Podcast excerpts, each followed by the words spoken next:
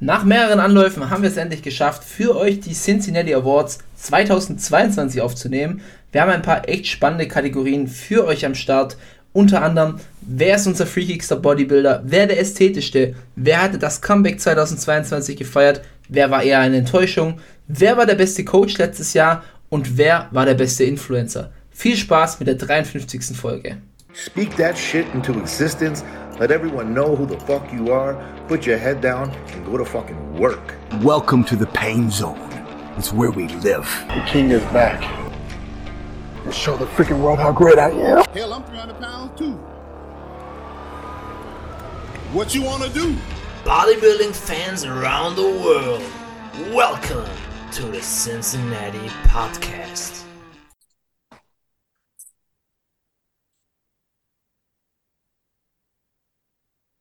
Erstmal die Frage, Paul, war es diesmal wieder besser? 7 von 10 würde ich jetzt dem Ganzen Sieben geben. von zehn? sieben von zehn. Okay, also quasi noch Luft nach oben. Ähm, aber ist ja auch nicht schlimm, weil es soll jetzt auch nicht die letzte Episode sein. Herzlich willkommen zu einer neuen Folge des Cincinnati Clickbait Cast. Und zwar haben wir, glaube ich, in den letzten fünf Episoden, sowohl auf Instagram als auch in der Folge, jedes Mal gedroppt, dass es die geilste Folge bisher war. Ähm, jede Folge der letzten war bisher mit die geilste und sehr deep und, und sehr geil. Ähm, aber heute haben wir wirklich die geilste Folge. Und zwar die Cincinnati Awards 2022. Wir befinden uns im Februar. Ähm, aber ja, wir sind manchmal einfach nicht zusammengekommen. Aber die Cincinnati Awards dürfen nicht fehlen. Ich gebe weiter an äh, meine Co-Kommentatoren, Paul und Tom. Ja, ich muss mir gerade ein bisschen Lachen verkneifen, weil du schon eine sehr, deine, deine gedämpfte Stimme macht mich schon ein bisschen an, muss ich schon sagen. Ja, Ähm, Michi äh, hatte vorhin einen kleinen Vorfall. Ähm, eine Streitgespräch mit der Freundin, ja. Nein, Spaß, mir ist der Hund davon gelaufen.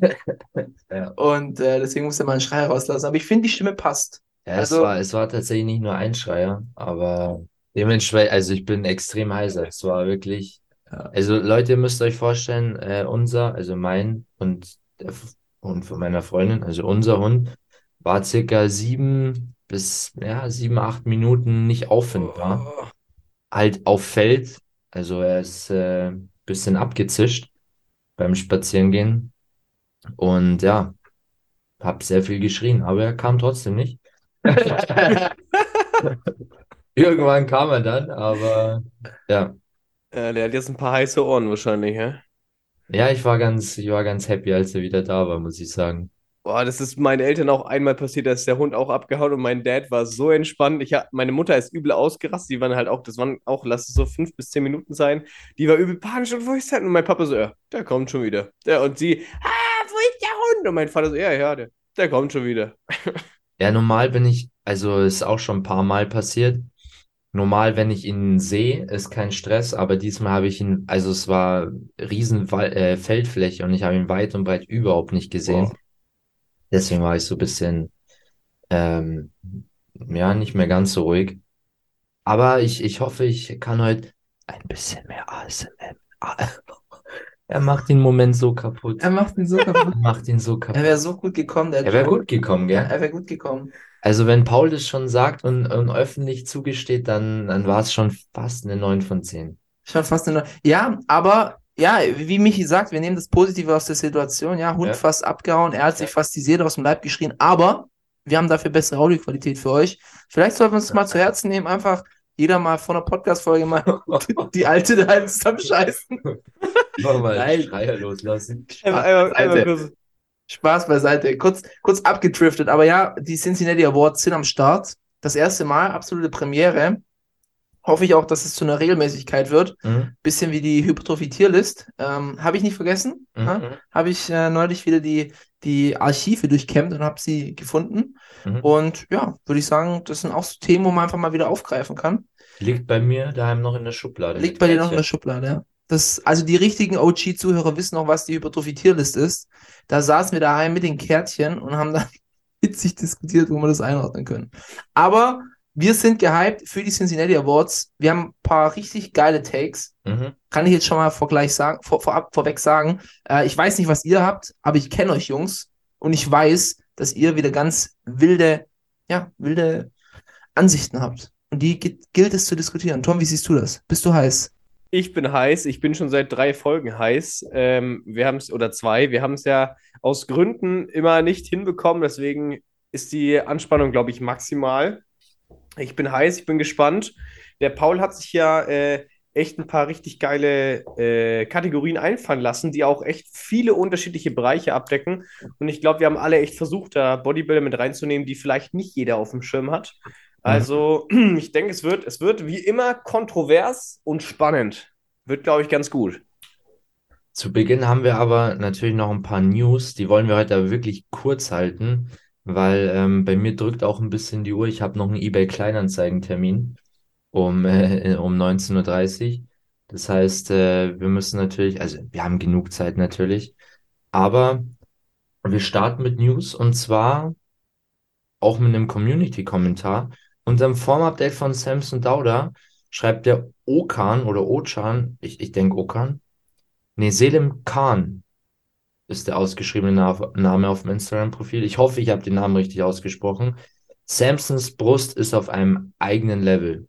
Und äh, da möchte ich jetzt ganz speziell Toms Meinung hören. Ja, wir haben im, im kurzen Vorbriefing vor dieser Folge schon festgestellt, mein, mein, mein All-Time-Favorite ist ja Brandon Curry, laut äh, Paul und Michi, weil ich damit ja so oft aufgezogen werde. Aber halten wir fest, er hatte einfach eine geile Tasche dabei. Und es wurde schon in den Raum geworfen, dass der Samson jetzt mein neuer Brandon ist. Ähm, ich bin ziemlich hyped auf ihn. Ich muss sagen, äh, das ist auch so ein kleines Cincinnati-Moment von mir. Das Form-Update, was er kürzlich gedroppt hat, da sah er schon echt geil aus. Und ja, die Brust ist echt gut. Ich würde jetzt nicht sagen auf einem anderen Level. Ich finde eher Er, er, hat, er hat gesagt, auf einem eigenen Level. Oder auf, auf einem eigenen Das Level. kann, kann man in viele Richtungen interpretieren. Das stimmt natürlich. Ich, also gut ist sie keine Frage, aber was ich an ihm so gut finde, ist äh, eigentlich das Gesamtbild und dass es trotzdem noch so ästhetisch ist. Ähm, deswegen bin ich da so hyped. Ich würde jetzt das mit der Brust nicht unbedingt unterschreiben, aber nichtsdestotrotz ist er vielleicht mein neuer Brandon. Who knows? Aber, aber er hat schon eine interessante Brust. Also, Sein- mich also- es immer so ein bisschen an so Implantate. ja, es sind einfach so zwei so Kissen, die da drauf sind, ja. Ja. So wie fast schon so aufgeblasene Bälle. Ja, ja. So, ja, es ist äh, alle gut am Start. Ja, stimmt. Zweites Thema, auch ein äh, Arnold Classic Competitor. Und zwar Big Ramy. Anscheinend wurde von seinem äh, Doc, der Voice Crack ist am Start. äh, anscheinend wurde von seinem, jetzt könnt ihr euch vorstellen, wie oft und wie laut ich geschrien habe. Ähm, auf jeden Fall, äh, Big Ramys Doc hat gesagt, also nicht der Diet Doc, sondern der tatsächliche Doc, dass die Stammte äh, Stammzellentherapie anscheinend Früchte getragen hat bei Big Ramy. Und der Diet Doc, Jack Nichols, sein Coach, hat dann auch ein, ein Form-Update gepostet, das Ramy von letzter Woche zeigt. Und äh, wir haben es tatsächlich auch auf Cincinnati Cast heute hochgeladen. Also wenn ihr den Podcast am Dienstag hört, quasi gestern, und mal die Form der Mr. Olympia Prep aus dem letzten Jahr und der aktuellen Form verglichen. Und ja, was ist eure Meinung, Jungs? Ähm, ja, also man sieht, dass man nichts sieht. Muss ich mal ganz klar sagen. Äh, Licht äh, bisschen besser, Winkel vielleicht ein bisschen besser. Ich finde es immer bei so Form-Updates immer so unglaublich schwierig, da irgendwie einen Schluss Mhm. draus zu ziehen. Ja. Äh, vorhin erst ein Form-Update gesehen von Chris, wie er im Gym eine Side-Chest hittet und dann auf der Stage, dann schreibt einer Bulk versus Stage. Ich denke mir so, okay, also bei dem einen sind, sieht man lauter Schatten, das ist so von unten fotografiert. Er ist da wahrscheinlich viel besser aufgepumpt, beim anderen steht er halt nackt auf der Bühne. Natürlich sieht man da einen Unterschied.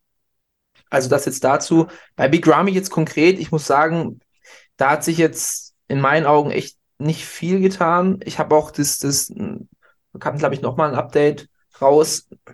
Also ich, ich sehe nicht die Verbesserung und ich wäre da wirklich vorsichtig, irgendwelche Schlüsse draus zu ziehen. Mhm.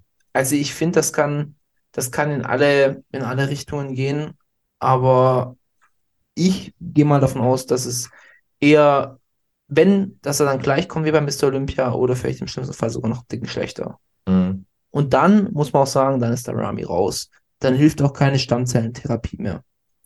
Wo ich eh die Wirksamkeit fragwürdig finde. Ja, ich gehe da auch mit. Also ich finde, äh, dadurch, dass da nicht so viel Unterschied ist, kann man da echt nicht viel rausziehen und es lässt halt auch nicht auf einen Misserfolg oder einen Erfolg äh, von dieser Stammzellentherapie spenden, äh, äh, schließen. Weil, naja, also wenn du ein anderes Licht hast, dann kann das vom Update schon Welten unterschiedlich sein. Deswegen mal schauen. Wir hatten ja schon den Take, dass wenn er bei der Arnolds jetzt nicht äh, ein bisschen was abliefert, dass er dann raus ist. Und ich glaube, da gehen wir alle mit d'accord. Ja, definitiv. Ich muss auch ehrlich sagen, ich, ja, die Stammzellen, Stammzellentherapie, ich meine, es geht auch um, um Ramis generelle Muskulatur und, und überall. Ich weiß jetzt tatsächlich nicht genau, wo die Stammzellen inseriert worden sind oder was auch immer. Konsumiert man die oder werden die gespritzt oder wie funktioniert sowas? Kann man nicht Stammzellenspender sein? Und das ist, ist es nicht dann Rückenmark? Ich hätte auch gemeint, ja, es hat was damit zu tun. Boah, Aber ich- ist halt auch heftig, ne? Also jetzt, wenn du bedenkst, wenn du da eine Spritze ins Rückenmark kriegst, ich weiß nicht, wie das dann mit dem Training ist und so wenig Gewicht bewegt er jetzt auch nicht, wenn du da einfach eine Last drauf hast. Ist jetzt natürlich auch gefährliches Halbwissen. Ja. Jetzt Halbwissen. Okay, wir hauen es einfach mal raus an die Community. Kleine Hausaufgabe. Wenn ihr es wisst, dann bitte schreibt uns. Klärt uns auf, erklärt uns. Und wenn wir bis nächste Woche kein, keine Antwort kriegen, dann setzen wir uns selber dran und liefern euch dann die Antwort. Ich fände, das wäre ein fairer Deal. Definitiv. Ich finde aber auch, dass Rami an den anderen Muskel, ja, generell Muskulatur. Ich finde jetzt auf dem Update, wie gesagt, man kann Bilder immer nicht so ganz vergleichen, aber ja, ich finde, dass er eigentlich fast sogar noch weniger Muskulatur hat als in der Olympia Prep, aber werden wir sehen. Schwierig. Ahnung. Weiß jetzt auch nicht, ob das jetzt die schlauste Entscheidung war, jetzt wirklich die Arnolds zu machen. Ja, Mhm. Ich glaube eher, dass der Schuss nach hinten losgehen kann, aber wir werden sehen. In nicht mal drei Wochen. ja, sehr nice. Das ist krass, ne? Erst war so 10 Weeks, 11, äh, 11 Weeks out und jetzt sind wir schon drei Weeks out. Ja. Das ging ganz schön schnell. Ich bin gehypt. Ich finde zwar, der Body, äh, der Bodybuilding Circus ist noch so ein bisschen im, im Winterschlaf, aber ich glaube, spätestens dann mit der Arnolds ist der Startschuss für die Saison Yes, absolut. Da gegangen. geht's, da geht's dann los. Da kommt dann schon, glaube ich, die New York Pro, ein paar Wochen danach. Mhm. Und dann die ganzen Ami-Wettkämpfe. Nach und nach, Schlag auf Schlag. Habe ich auch einen Kommentar gelesen auf Instagram und ist auch eine sehr gute Überleitung zum nächsten Thema. Und zwar war jetzt nicht bei uns, aber in einer anderen Community hat ein User gefordert, dass Fabian Mayer doch mal bei der New York Pro teilnehmen sollte und sich auf äh, USA-Boden zeigen sollte. Ist, glaube ich, jetzt nicht realistisch, weil er nicht, nicht im Prep dafür ist, aber bringt uns zu einem auch heißen Thema in der deutschen Fitnessszene, äh, Fitnessszene. Äh, wir sind mittlerweile in der Bodybuilding-Szene. Fitnessszene war vor sechs, sieben Jahren. Ähm, damals noch mit Ralf Settele, aber wollen wir jetzt hier nicht schon wieder abdriften. Auf jeden Fall soll es anscheinend ein bisschen Unstimmigkeiten geben oder es soll ein bisschen kriseln zwischen Fabian Mayer und angeblich Stefan Kienzel. Ich möchte jetzt hier einmal kurz davor sagen, es wurde weder von Stefan noch von Fabian irgendwas bestätigt. Alle Informationen stammen aus einem Podcast von, ich glaube, The Most Hated und Friends. Mhm. Yes. Und ja, deswegen mit Vorsicht zu genießen. Ja, also es ist reine Spekulation. Ähm, wir wissen es nicht. Äh, was wir aber sagen könnten oder worüber uns wir Gedanken machen könnten, was wäre denn, wenn es so wäre? Wäre das ein schlauer Move von Fabian? Ich meine, wir kennen jetzt nicht die, die absoluten Hintergründe, aber allein aus karrieretechnischer Sicht, würdet, würdet ihr sagen, dass es eine gute Entscheidung wäre, mal neue Sachen auszutesten für ihn? Also, was ich mir vorstellen kann, ist, dass er, also, we- wenn es so sein sollte, dann könnte ich mir vorstellen, dass die treibende Kraft dabei dann vielleicht der Fabian selber war. Das ist jetzt auch schon wieder viel Spekulation, aber wenn, könnte ich es mir vorstellen, weil äh, wir hatten ja oft schon das Thema, was macht Fabian, wenn er auf dem Olympia nicht äh, irgendwie ordentlich nach vorne rückt, vor dem letzten Mr. Olympia. Und das war ja nicht der Fall. Mhm. Ähm, und dann war ja dieses, was macht ein Fabian Mayer dann? Wird er ein anderes Spiel spielen, würde er aufhören, was auch immer, weil er halt unglaublich viel reingepackt hat. Ähm, also könnte ich mir auf jeden Fall vorstellen, dass die Kraft da, die treibende Kraft er dann vielleicht war. Ob es schlau war oder nicht, weiß ich nicht. Ich finde es generell halt auch schwer. Über, stellt euch mal vor, oder Paul, du als Coach selber hast zwei Athleten in der gleichen Kategorie auf einem sehr, sehr hohen Level, nicht unbedingt auf dem gleichen Level, aber sehr nah beieinander. favorisierst du vielleicht doch irgendwie ein, fühlt sich der eine vielleicht vernachlässigt, auch wenn du es nicht tust. Also da spielen, glaube ich, schon viele äh, Punkte jetzt mit rein und vielleicht war das jetzt so das Fass, was äh, der Tropfen, der, der, der das fast zum Überlauf gebracht hat. Boah, Ja. gute Frage. Also ich, ich würde jetzt mal von mir behaupten, ich könnte da differenzieren. Andererseits habe ich jetzt auch immer so natürlich ein kleines Gefühl gehabt bei den Videos, dass das schon, ja, dass das mit Urs schon eine spezielle Beziehung ist. Urs nennt ja auch einen Stefan immer so seinen Ersatzvater so ein bisschen. Und ich habe immer das Gefühl gehabt, dass der ähm, Fabian da so ein bisschen sein eigenes Süppchen kocht, also immer eher so in so einem bisschen anderen Camp ist. Ähm, aber das ist einfach nur de- den Eindruck, den man durch Videos gewinnt. Also ob das am Ende so ist, können wir jetzt nicht beurteilen. Fakt ist, ich meine, dass Fabian mal gesagt hat, er könnte sich nie vorstellen, beim Stefan wegzugehen.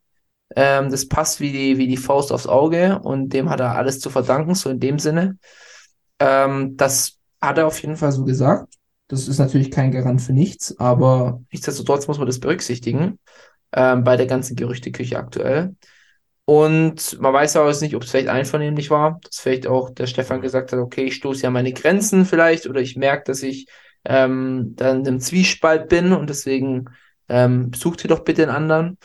Ähm, aber was man auch sagen muss, wer so richtig Stefan auf den Schirm gebracht hat, war ja erst Fabian Mayer, falls ihr euch erinnern könnt, wie das Ganze angefangen hat. Also klar, Stefan gibt es schon ewig, aber dass der so zu ESN reinkam, das war ein Video mit ähm, Rap One, wo äh, Fabian dabei war und halt eben auch Stefan.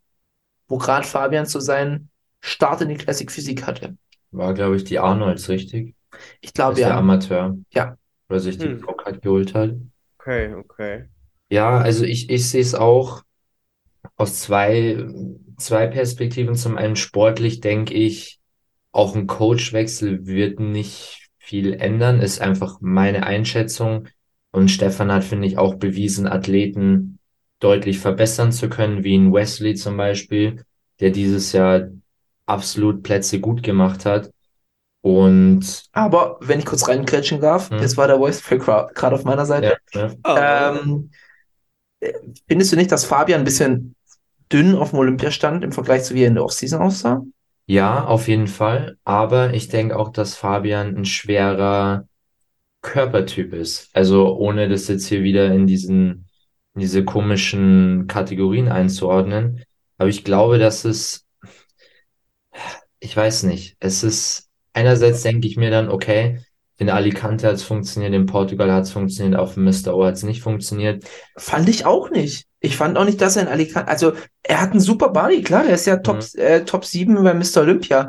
Aber ich, ich finde jetzt nicht, dass der immer so, wie er in seinem Form-Update aussah, auf der Bühne stand. Weil er hat einen, der hat so einen richtig enorm plastischen Look. Viel besser als Urs.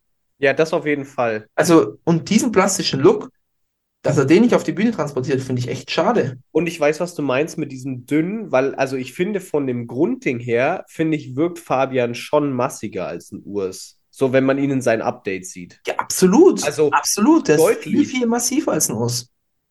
Wobei wir, ja gut, Urs ist auch nochmal ein anderes Thema, das hat man schon. Aber Michi, was meinst du jetzt mit schwierigen Körpertyp? Wie, wie meinst du das genau? Weil ich finde zum Beispiel, Wesley wäre für mich ein schwieriger Körpertyp. Nein, ich glaube, er meint äh, zum Coachen. Zum, Ach so, eher, eher okay. zum, eher zum Pieken. Ach so, ach so, okay. dass äh, okay. es schwer ist, ihn voll, ich, ich glaube, dass bei Fabian schon auch ein Problem ist, das Weight Limit, ihn voll zu bekommen, trotz Weight Limit. Kann ich mir vorstellen, dass ein Problem ist.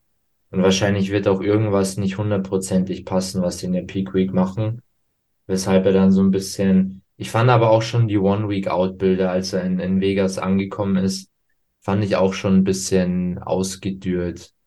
Aber weiß ich nicht, ob man das jetzt halt auch Stefan in die Schuhe schieben kann oder ob es einfach auch an Fabians Physik liegt.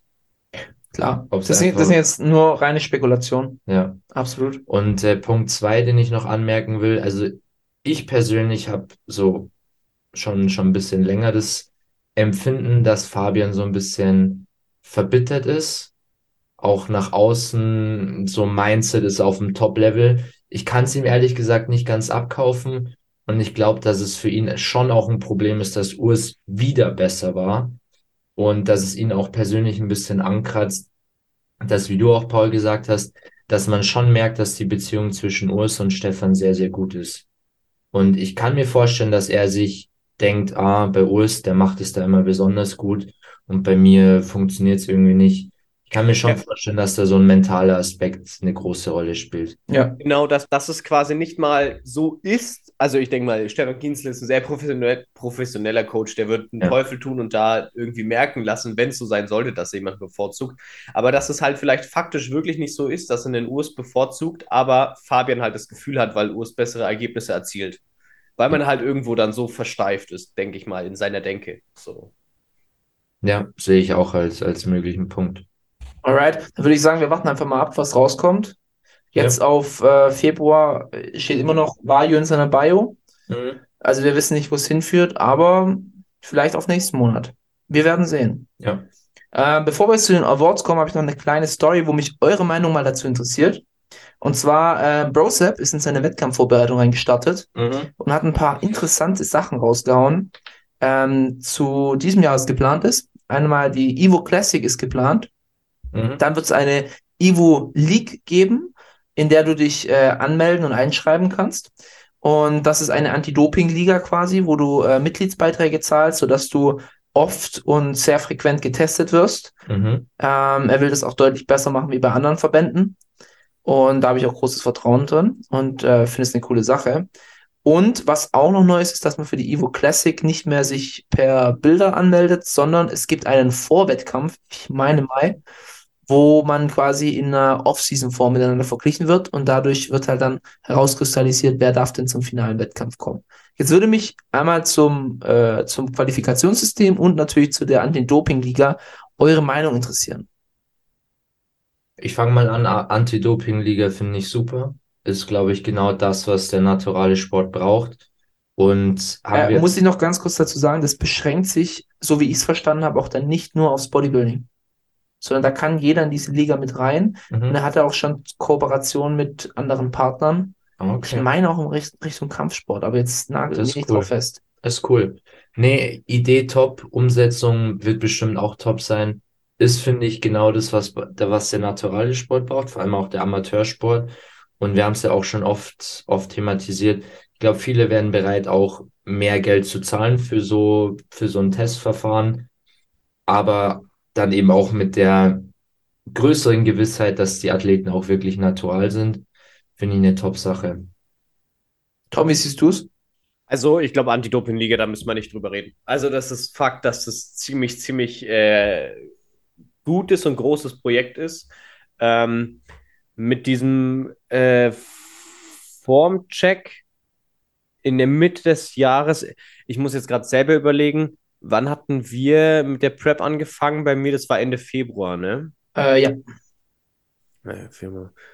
Ja gut, dann da ist schon noch mal ordentlich was passiert. Ich meine, an sich ist es nicht schlecht, weil du siehst halt, äh, du siehst ja schon, wo der Weg hingeht, so im Sinne von massig genug, nicht massig genug und so weiter. Also du kannst das schon sehr, sehr gut aussieben oder die Wahrscheinlichkeit, ob jemand in Shape kommt oder nicht. Also das macht schon Sinn, finde ich.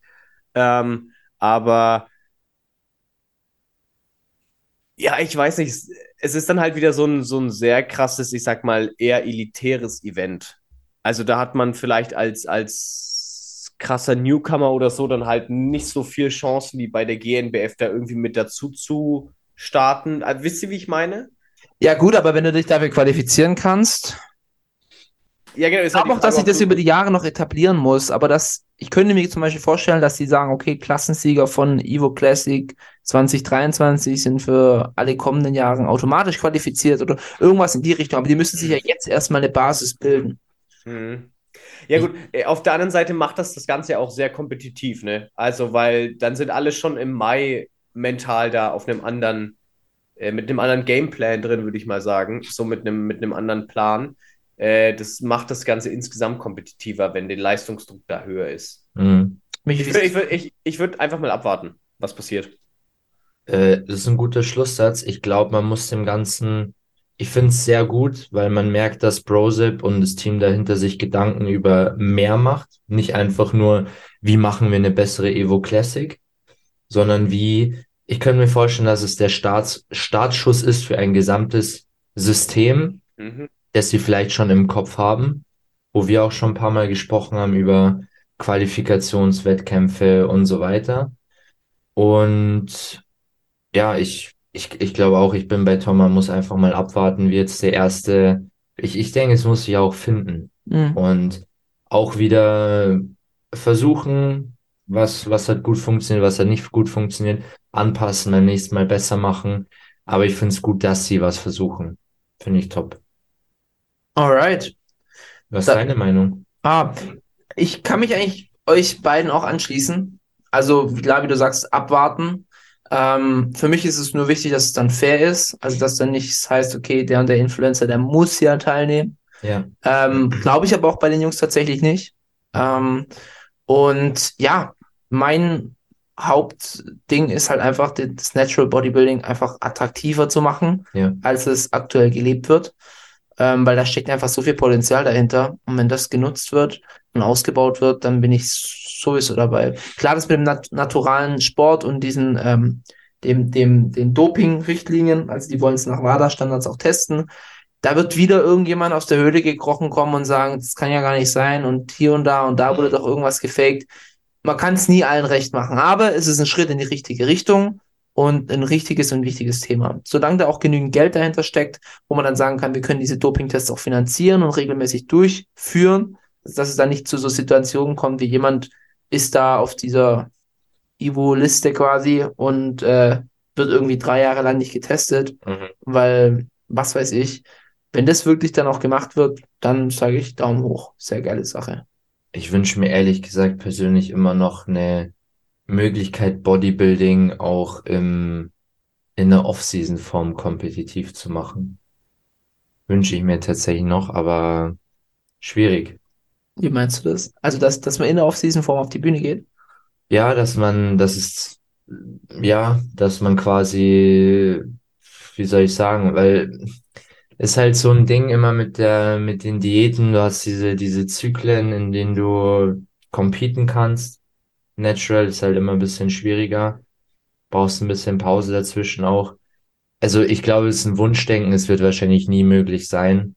Aber ich persönlich fände es ganz cool. Ich glaube, weil halt eben immer zu Bestleistung gestrebt wird, wirst du sowas nie erreichen. Und zu einer Bestleistung gehört halt eben auch Bestform. Weil wenn du Ja, sagst, genau. mach einen Off-Season-Wettkampf, dann redest du nicht in Absoluten. Also du redest dann alles oberhalb von 5% Körperfett. Und Ja, Endhärte ist halt Endhärte. Und das ist halt so, das, das macht das Ganze halt einfach schwierig. Du, du willst natürlich in Maximalen reden. Und Off-Season-Form ist halt, da wirst du, kannst du vielleicht einen haben, der schiebt einen Riesenkessel vor sich und einer, da siehst du noch die Bauchmuskeln. Das ist so schwierig. Ich, ich denke, was ein guter Ansatz wäre, wäre vielleicht weniger Wert auf Form zu legen. Also, dass auch Leute, die einfach muskulös sind und trotzdem gut definiert sind, trotzdem gut abschneiden können. Vielleicht nicht sich den Overall-Sieg holen können, aber genauso wenig Leute, die halt super ripped sind, aber sehr unmuskulös, dann unglaublich gut abschneiden. Also einfach die Gewichtung, die, die Wichtigkeit von der Form vielleicht ein bisschen zurückschrauben. Da würde ich da, oder zumindest Kategorien einführen, wo sowas der Fall ist. Wie zum Aber- Beispiel eigentlich eine Classic. Aber dann meinst du eigentlich eher die Wichtigkeit von der, von der, äh, Härte. von der Härte, oder? Weil die Form ist ja dann trotzdem wichtig, würde ich sagen, oder? Nein, die, die Form, ich habe jetzt Form mit Härte vielleicht gesetzt. Okay, okay, nee, okay, gut, passt. Ja, ich, ich meine, das Ding ist, wie du schon sagst, also ich glaube, das ist halt noch schwerer zu vergleichen, wenn du, wenn du halt da Leute hast, die in der Offseason stehen, so ein Patrick Teutsch, also wenn man jetzt nur seinen Torso anschaut oder nur den Bauch, dann würde man denken, das ist halt ein Vater, der jeden Abend fünf Bier trinkt, so beim Bauch, weil der halt einfach ultra viel Fett dran. Übertrieben gesagt jetzt. Naja, aber also der hält halt einfach unglaublich viel Fett. Naja, wenn du seine Arme anschaust, da können Leute in der, äh, in der Prep nicht mithalten. So, das ist halt einfach, wenn du halt eine ungünstige Verteilung hast, ist halt schwierig, das dann zu vergleichen. Deswegen ist halt sowas wie eine Endhärte deutlich einfacher zu vergleichen, wenn du siehst, okay, der ist härter als der. Ende Ja, eine. Endhärte ist halt eine Endhärte. Da geht halt nichts noch mehr. Ja, und wenn du Ja. halt dann zum Beispiel sagst, wir legen nicht so viel Wert auf Härte, ist es ja irgendwo doch ein Faktor, der dann berücksichtigt wird. Und dann ist immer schwer, das Maß zu finden. Ich verstehe den Punkt vollkommen hier, aber es ist halt, ich glaube halt einfach, das ist das Problem, woran es scheitern wird. Ist halt schwer Ist zu halt- messen. Einfach. Ich sag ja, es, es, du kannst ja auch gar nicht vergleichen. Es wird ja, äh, nimmst du 20 Jahre, am Ende ist der Off-Season-Wettkampf auch wieder in Endhärte, weil ja immer das, also gehen wir mal davon aus, erste Saison kommt wirklich jeder in Offseason und wir können alle super vergleichen. Nächstes Jahr denkt sich einer, okay, ich komme ein Prozent weniger Körperfett, obwohl ich anscheinend in der Offseason-Form bin. Ja. Dann wird es immer, also es ist nicht möglich, aber es wäre ein Wunschdenken von mir, das nie in Erfüllung gehen wird. Nee, weißt du, was mir jetzt gerade im Kopf kam, du kannst so ein bisschen vergleichen mit der Farbe, die man als Bodybuilder draufschmiert.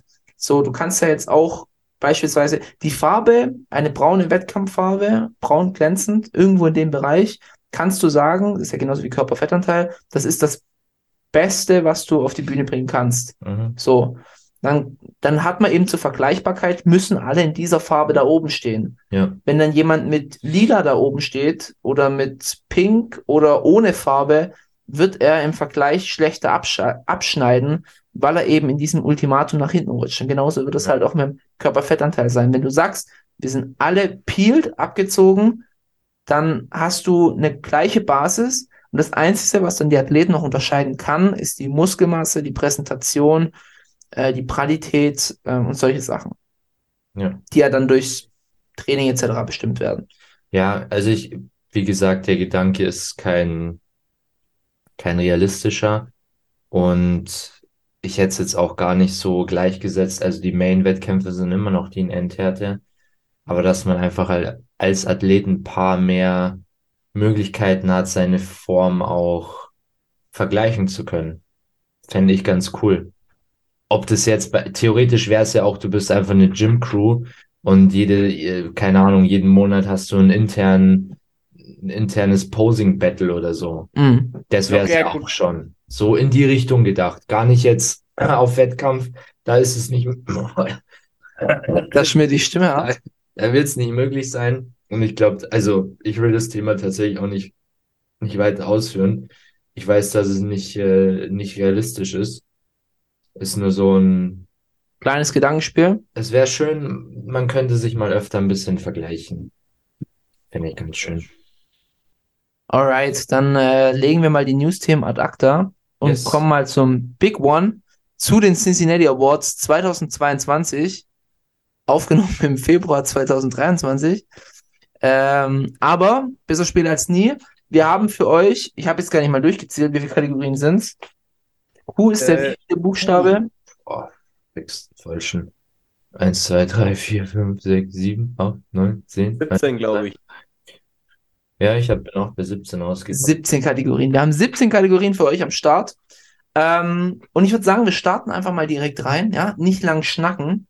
Ähm, erste Kategorie ist der freakigste Bodybuilder. Wer war eure Meinung? Und ganz wichtig, noch kurz zu den Regeln. Es geht hier um relevante Personen im letzten Jahr. Also jetzt nicht all time oder sonst irgendwas. Relevante Personen im letzten Jahr. Die müssen nicht unbedingt auf der Bühne gewesen sein, aber sie müssen relevant gewesen sein. Mhm.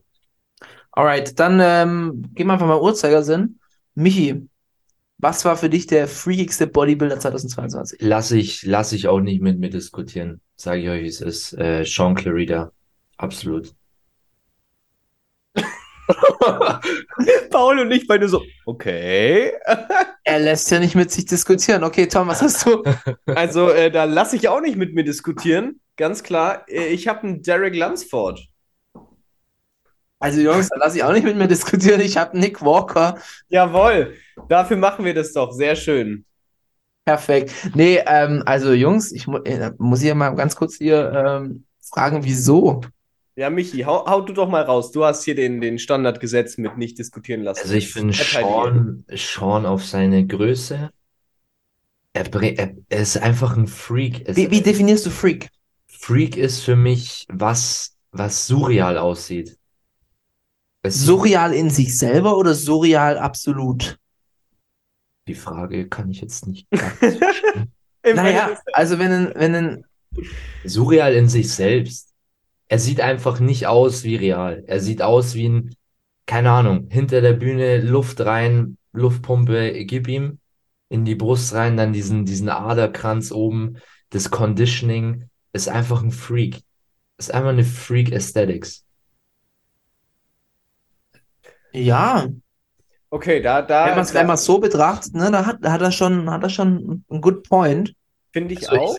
Für mich, für mich ist einfach ein Freak auch was Absolutes. Was, wo du, wo das Auge einfach hängen bleibt. Deswegen hatte ich halt auch Nick Walker, weil wenn du Nick Walker in einem Lineup siehst, denkst du erstmal, what the fuck? Aber dasselbe Ja, habe ich bei Sean auch. Ja, aber Sean geht immer so ein bisschen durch seine Größe unter. Deswegen finde ich ich- nie als Freak betrachtet. Krass, ja, aber nie als Freak. Tom, ich habe jetzt eine, ich habe eine Frage an dich. Ja. Und du kannst jetzt hier Freundschaften beenden. Wer ist der größere Freak? Nick the Mutant oder Sean the Giant Killer? Ja, hast du gerade selber beantwortet, oder? Ist ein Mutant was Freakiges oder ist ein Giant Killer was Freakiges? Ja, Tom, komm, beende mal Freundschaften. Ja, ganz klar, Derek Lunsford. Äh, ohne Frage. Aber wie kommst du, also Derek Lunsford, okay, ich sehe ich seh den Point, weil er so einen ganz krassen Schultergürtel hat. Ne, nicht nur der Schultergürtel, der, da, da, im Prinzip ist es doch, ist es doch, Derek Lunsford, da treffen wir uns doch jetzt perfekt in der Mitte. Wir haben die Größe, die auffällig ist, im Sinne von er ist klein. Da hast du den Teil von Sean. Und dann hast du diese unglaublich freakig schmale Taille mit so einem Schultergürtel und echt stabilen Beinen, dass du, also so einen X-Frame, das ist ja, das ist ja ein kleingeschriebenes X. Wenn ihr wisst, was, also so, so ein, da, da bleibt doch das Auge hängen. Klar, Nick Walker ist freakig, aber ich würde sagen, dass er, Nick Walker und Sean Clarida eher in sich selbst freakig sind und Derek Lunsford overall. Wisst ihr, wie Aber ich meine? nein, also bei, beim Nick, wenn ich einen Nick in einem Video oder so sehe und dann dieser Arm da so raushängt, dieser, dieser riesige Fleischspatz, da fällt mir die Kinnlade runter. Und da muss Aber- ich dann doch eher jetzt auf die Seite von Michi gehen. Ich finde, dass ein Sean tatsächlich, ja, du hast recht, in sich selber ist der, der ist halt so vollgepackt mit Muskeln. Das ist es, das ist Der es. ist wirklich so, also, aber ich finde Nick auch. Wo kannst du bei Nick, wo kannst du bei Nick noch Muskeln hinklatschen? Nirgendwo. Ich, ich muss sagen, Tom, Derek habe ich bei der nächsten, äh, beziehungsweise bei einer anderen Kategorie. Bei der nächsten habe ich ihn. Also ich sehe ihn, Echt? er ist, Ja, ja, er ist für find- mich ich find- so ein, so ein ausgeglichen, so perfekt ausgeglichen. Wunderschön zum Anschauen, aber ich finde ihn nicht als ein? Freak. Okay, okay, aber dann, dann, dann passt es, dass ihr meinen Punkt nicht versteht, weil ich finde, äh, dass also schön ist Derek Lunsford für mich überhaupt nicht. Okay. Weil, also, weil ich eben, fi- also das sieht so unnatürlich aus mit seinem ausladenden Schultergürtel. Also ich finde, schön hat es also gar nicht. Deswegen finde ich ihn eben so freakig. Okay, Okay. was findest du freakiger? Ronnie Coleman 1997 oder 2003? Weil für mich ist er freakiger 2003. Ja, okay, ich hätte jetzt Auch wenn die 97 Midsection auseinandergegangen ist. Ich finde ihn, weil er so vollgepackt ist mit Fleisch, gesagt. Ja, okay, und ich hätte ihn 97 jetzt genommen. da findest du ihn freakiger. Irgendwie schon, weiß ich nicht. Ich finde es krasser, wenn die, wenn die Midsection so schmal ist und du dann so halt dieses krasse, dieses Findest du, findest du einen Flex Wheeler äh, freakig? Obwohl der ja echt nicht, äh, der war ja sehr leicht. Aber er hat echt krasse Muskelbeine. Weil dann müssen Aber- wir in dieses Gespräch auch mal einen Andrew Jack reinwerfen. Ich, ich glaube, wir haben, ich glaube, Freak ist so, also meine Definition von freakig ist so, Sowas gibt es kein zweites Mal, oder nicht? ja, ist, ist ein guter Point, so Alien-mäßig. Ja, So. und Unreal. Unreal. Und ich finde, Derek ist für Unrealität zu real. Also ich, Äh, Zu, zu sauber, zu Krass. glatt, zu schön. Okay, okay. Also interessanter Take, aber wie wir es am Anfang schon gesagt haben, ich lasse nicht mit mir reden. Okay. Nee, aber ich, also ich sehe, ich sehe, ich muss, Michi, es tut mir leider leid, äh, es tut mir sehr leid, aber also ich den freakigen Punkt sehe ich dann trotzdem bei euch beiden, würde ich ihn eher beim Nix sehen. Es tut mir leid. Ja, dann haben wir es ja eindeutig, oder Jungs? Ja, Ist, Freundschaften mussten gar nicht beendet werden, weil Tom und ich waren noch nie befreundet. ähm, von dem her ist äh, Ah, alles gut. ach alles du gut. meine Güte. Wir hatten noch nie denselben Nenner, von dem her. mh, nee, Michael schießt heute mal wieder nicht mit Platzpatronen. nee, Ja. mit Könnt ihr dreimal raten, wen er nach der Podcast-Folge richtig anschreien wird? Du meine Güte. Also, Jungs, mir steht gerade echt die Kinnlade ähm, auf Ah, Du kriegst Bauchnabelniveau. schon auch noch dein Fett weg, pass auf, Kollege. Ja, dann rutschen wir einfach mal weiter in der nächsten Kategorie. Und zwar ähm, Meine Damen und Herren, herzlich willkommen zur letzten Cincinnati-Folge. letzte Cincinnati-Folge. Die gab's. Die, die letzten fünf Folgen waren die geilsten, aber auch immer die letzten. Okay, Ähm, Paul, du darfst- Nächste Kategorie, ästhetischer Bodybuilder. Und jetzt äh, fängt ja bitte Tom an. Ich habe wieder Angst, dass der Metzig. Der, der lächelt schon wieder so signifikant. Er weiß auch nicht, was da jetzt kommt. Also, Tom, was ist für dich der ästhetische Bodybuilder? Ähm, ja, also ich habe einen Chris Bumstead genommen. Und falls ihr damit nicht zufrieden seid und das heißt, ah, ein Chris Bumstead-Fan, das zählt nicht, dann muss ich ehrlich sagen, habe ich einen Samson Downer mit dazu geschrieben. Und das nicht erst seit kurzem, sondern der steht ja schon, seitdem ich auf die Folge vorbereitet war. Also, bei mir sind mehrere durchgestrichen. Ich hatte erst Samson, dann hatte ich Andrew, dann hatte ich Chris und dann bin ich wieder bei Andrew gelandet. Echt? Für mich ist Andrew der ästhetischste Bodybuilder 2022. Michi? Äh, ich habe einen Derek Lunsford als äh, ästhetischster Bodybuilder und äh, einen Keon Pearson. Oh, ja, der ist mir entgangen. Mhm, ja, Kion ist, boah, da kann man aber auch noch ein bisschen, nee, also, weil jetzt kam mir noch der Gedankengang Mike Sommerfeld, ich habe weil der äh, erinnert mich an Kion, aber ich finde Mhm. Kion in den Sideposen vollkommener als ein Mike. Mit seinem schönen Bauch an der Seite Mhm, und so, mhm. das ist crazy. Aber Kion hat halt mit diesem, mit diesem Schildkrötenpanzer da äh, zu kämpfen. aber er kann ihn gut kaschieren durch die Das- Vakuum. Also, Keon Pearson ist ein guter Take, finde ich. Wa- Was ist ganz kurz, was ist Ästhetik? Im Sinne jetzt des sagen, Bodybuildings. ein, ein, ein vollkommener Athlet. So, wo alles stimmig ist. Deswegen finde ich einen Andrew Jack zum Beispiel auch einen sehr guten Take. Ähm, aber da, wo, wo das alles relativ stimmig ist in sich selbst, würde ich sagen. so Stimmig Take. und ich, ich finde auch, zur Ästhetik gehört auch eine Schönheit. Ja, auf jeden Absolut- Fall. Eine absolute Schönheit. Also wirklich ein Flow und ja, und keine Unstimmigkeit in sich selber. Und da finde ich, hat Andrew, klar, er hat vielleicht nicht die Form, aber ich finde vom Flow her, finde ich Mhm. ihn am allerstimmigsten. Und würde Sean Roden noch leben, rest in peace, Ja, wäre er da. Auf Dann- Platz, ja, äh, dann auf no doubt. Als, als ästhetischer Bodybuilder. 100 Prozent. Aber wenn, wenn ich bei euch bin, muss ich sagen, ich finde einen Samson schöner als einen Andrew. Ja, finde ich. Aber Samson, Samson hat schon wieder so Freak-Attribute. Aber es passt so. Gerade die, gerade die Brust und gerade die dicken Arme und die Also dicken ich, Schenkel. ich sag euch, was mir, was mich an Andrew stört. Bitte. Es ist die Art der Muskulatur. Es ist die. Andrew hat für mich auch so eine, so eine dicke Haut, so. Wisst ihr, was ich meine? Mhm, mhm. Ist für mich nicht. Also mir gefällt ein Derek besser zum Beispiel. Hat für mich mehr diesen X-Frame. Und ich muss jetzt auch mal ganz ehrlich, ich habe hier drei Namen stehen. Ich habe einen Derek Lunsford, ich habe einen Keon Pearson und ich habe die deutsche Flagge hochgehoben. Ich habe Urs Kaliczynski da stehen, weil ich finde, Mhm. dass er in sich extrem stimmig ist. Also ich finde ja. extrem, ich finde ihn deutlich stimmiger als ein Chris. Okay, da bin ich, da, da bin ich voll dagegen. Ähm, finde ich bei uns nicht. Okay? Bei uns fehlt mir für die Ästhetik viel mehr Oberkörper. Die Masse insgesamt. Ja, ja, also das stimmt. Deswegen habe ich ihn zum Und Beispiel ich finde die Arme, also um was ästhetisch zu nennen, fehlen mir zu viele Arme. Okay. Arme, Latt und Schultergürtel. Aber das findest du bei Chris Ästhetik dann okay. gehört bei mir sowas. mit- Ja, aber bei Chris, Chris würde ich nicht als ästhetisch da nehmen, weil er eben auch eine Armschwäche hat. Verstehe ich, aber ich finde zum Beispiel, also ich persönlich, ich meine, ganz früher habe ich das eh nicht gesehen, als ich da angefangen habe mit dem ganzen Sport und dem Interesse dafür, weil dann checkt man das noch, also hab, fand ich das nie so deutlich. Aber ich finde über die letzten Jahre, ich finde das, es wird immer kritisiert und, ah, und ja, er hat so schlechte Arme. Ich finde das gar nicht so krass.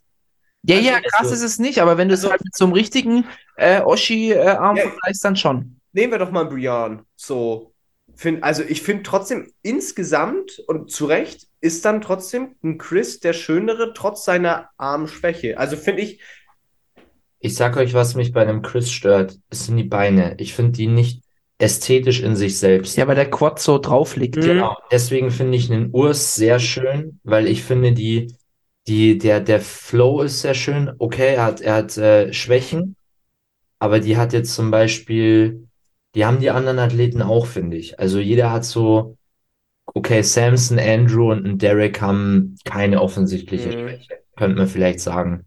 Aber ich finde einen Urs zum Beispiel sehr, die Beine sind, wenn wir nur das Bein betrachten, extrem ästhetisch.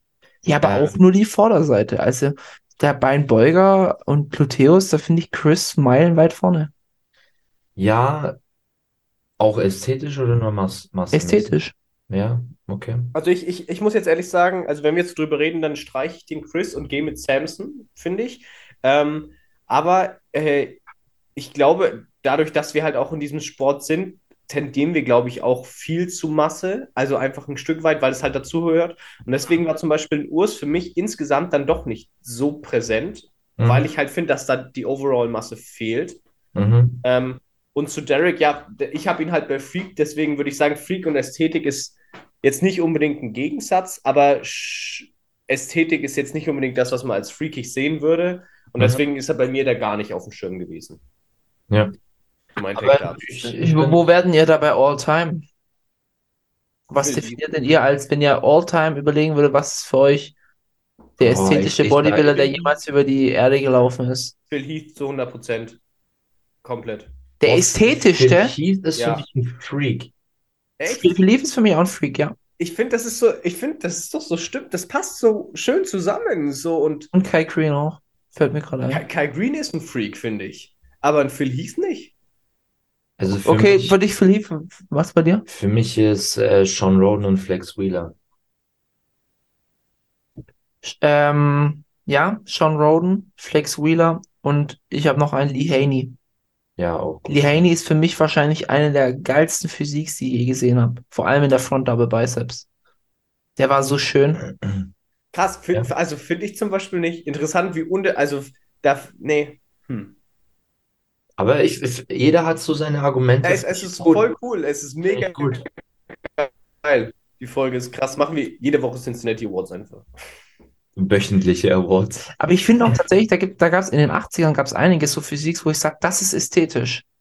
Weil Ja. da halt, da sind, da sind wir auch vielleicht wieder so ein bisschen beim, ja gut, Thema Härte ist halt Aber ich meine, auch so, nee, äh, ja, aber es geht allgemein um die Struktur. Mir fällt auch so ein Bob Paris ein, mir fällt auch so ein Mhm. äh, Lee Labrada fällt mir ein. Solche Kandidaten. Ähm, ich fand auch ein Sergio Oliva Hammer. Also ich glaube, bei einem sind wir uns einig, dass ein Freak ist, ist Markus Rühl, glaube ich, oder? Ja, 100 Prozent. Ja. Den kann man direkt in die Kategorie Freak reinwerfen. Ja. Ja, ja. Also Rühl ist, glaube ich, mit einer der größten Freaks. Leute, Leute, Leute, nur ganz kurzer Disclaimer. Bevor wir jetzt hier All-Time machen, sparen wir uns das doch mal für eine All-Time Cincinnati Awards Liste auf. Ja, aber ich wollte, ich wollte auch gerade, ihr braucht ja nur ein bisschen Referenzen. Ja, ja, ja, nur, nur, Wir nur, sch wir schmeißen jetzt gerade nur Namen rein. So, hm, ja. Mensch, Oh ja. Tom. Ich äh, bin mir recht sicher, dass wir beim nächsten Punkt zum ersten Mal einer Meinung sein könnten. Oh, ich, ich, ich glaube nicht, ich glaube nicht. Ah, Tom kackt wieder rein. Ich hab's gesehen. Ich hab, ich, ich hab's der kommt jetzt mit Brandon Curry. Ja, kommt ist? Brandon Curry. Also die nächste Kategorie ist, welcher Nee, nee, Body er kommt mit Big Ramy. Ihr seid solche. und zwar nächste Kategorie. Am meisten verbessert. Warum, warum moderierst du das jetzt hier eigentlich? Ähm, Weil- Da heißt es, ist denn komm, Michi, mach direkt weiter. Komm, hau raus, hau raus, mach direkt weiter. Du bist so on fire. Ich jetzt? ja. Nein, der Michi. verbessert? Lass den, lass den Michi, lass den Michi kurz. Äh, Michi. Ja. Nee, Paul ist dran. Paul. Ja? Wenn Uhrzeiger sind, Paul ist der Nächste. Äh, am meisten verbessert Samson Dauder. Ja. Äh, lass ich auch nicht mit mir diskutieren. Without a Dauder. Er ist äh, without a Gouda, oder? Das ist jetzt kein Kitzel. Also Humor diese Woche Nummer eins weltweit. Top Tier, Top Tier. Nummer eins weltweit. Paul mag's gar nicht. Selbst Ritchie Scouter. Hm, Samson Dowder without a Gouda. Hm.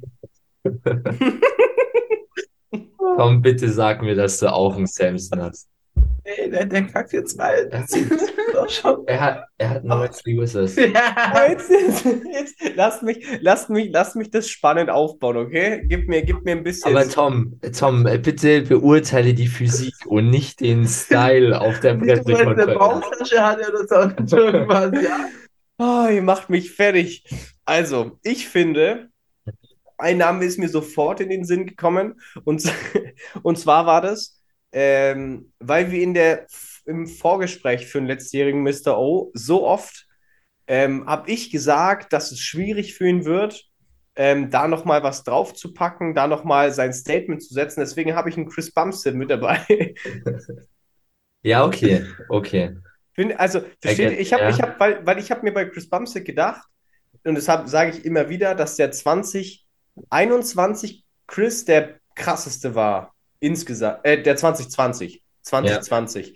2021 haben wir so oft schon gesagt, dass es knapp war und ich hätte nicht gedacht, dass er nochmal so dominant wird, wie er es Mhm. letztes Jahr war. 2020 war mit der, mit der beeindruckenden Rückenpose, gell? Genau, das war, genau, da hat er damit angefangen und das war ja no doubt auch crazy. Dann Ja. letztes Jahr fand ich einfach, also das hätte ich nicht erwartet, dass er nochmal so dominant reinkommt. Deswegen habe ich ihn da mit dabei. Ja. Ähm, ich habe noch nebenbei so ein bisschen den Keon Pearson, weil wir so oft auch gesagt hatten, dass es da nicht funktioniert, dass er sich Mhm. so und ich hätte nicht gedacht, dass er so gut in Shape kommt. Deswegen habe ich da mal die zwei Namen noch mit dabei. Ja, Chris, Chris auch ein guter Take. Aber ich fand Chris, als ich dann die Vergleichsbilder gesehen habe, fand ich es dann doch nicht mehr ganz so krass. Aber wenn du, aber ich, ich, ich finde, also gut, am, vielleicht am meisten. Ah, Weißt du, was, weißt du, was beim Samson einfach hängen bleibt, ist, dass er halt einfach so viel schwerer, massiver, härter, dass es einfach ein neues Paket war. da ist insgesamt so viel passiert. Das ist, äh, So. also am meisten verbessert der ein Chris von 19 auf 20. Da hätte ich ihn sofort ja, reingenommen. ja, okay, okay. Prozentual einen Riesensprung gemacht. Wenn du es wenn du's so siehst, ja. Ich glaube, was man aber auch beachten muss, sagen wir mal, Samson war eine 6 von 10, ist, hat sich hochkatapultiert auf eine 8 von 10 Ja. Oder vielleicht eine 9 von 10. Und Chris war aber schon bei einer 9 von 10 Mhm. Und es ist eine 9,1 von 10 oder und wie ist eine 9,5 oder so. Ja. Also das, das, ich ich Und- kann Toms Punkt verstehen, weil Gen- das Level davor schon so hoch war und dann Mhm. nochmal. Du meinst, dass es beeindruckender ist? Da- Ge- genau, genau, vor also, allem, weil, äh, genau, weil, weil man, weil bei Samson vielleicht einfach mehr Potenzial zum Verbessern war. So, Mhm. und es hat jetzt zu 100% genutzt. Aber beim Chris Bumstead war, vor allem aufgrund des Vorjahres, Mhm. hätte ich nicht gedacht, dass er diese Verbesserung für sich selbst hinlegt. So ein bisschen auch Rookie Season Nick Walker versus First Season Nick Walker. Ge Ja. Genau, genau, Genau, genau. War zwar genau. schon auf einem sehr hohen Level, aber einfach nochmal diesen. Ist trotzdem noch mal was passiert, genau, richtig. Ja. Ja, sehe ich, sehe ich.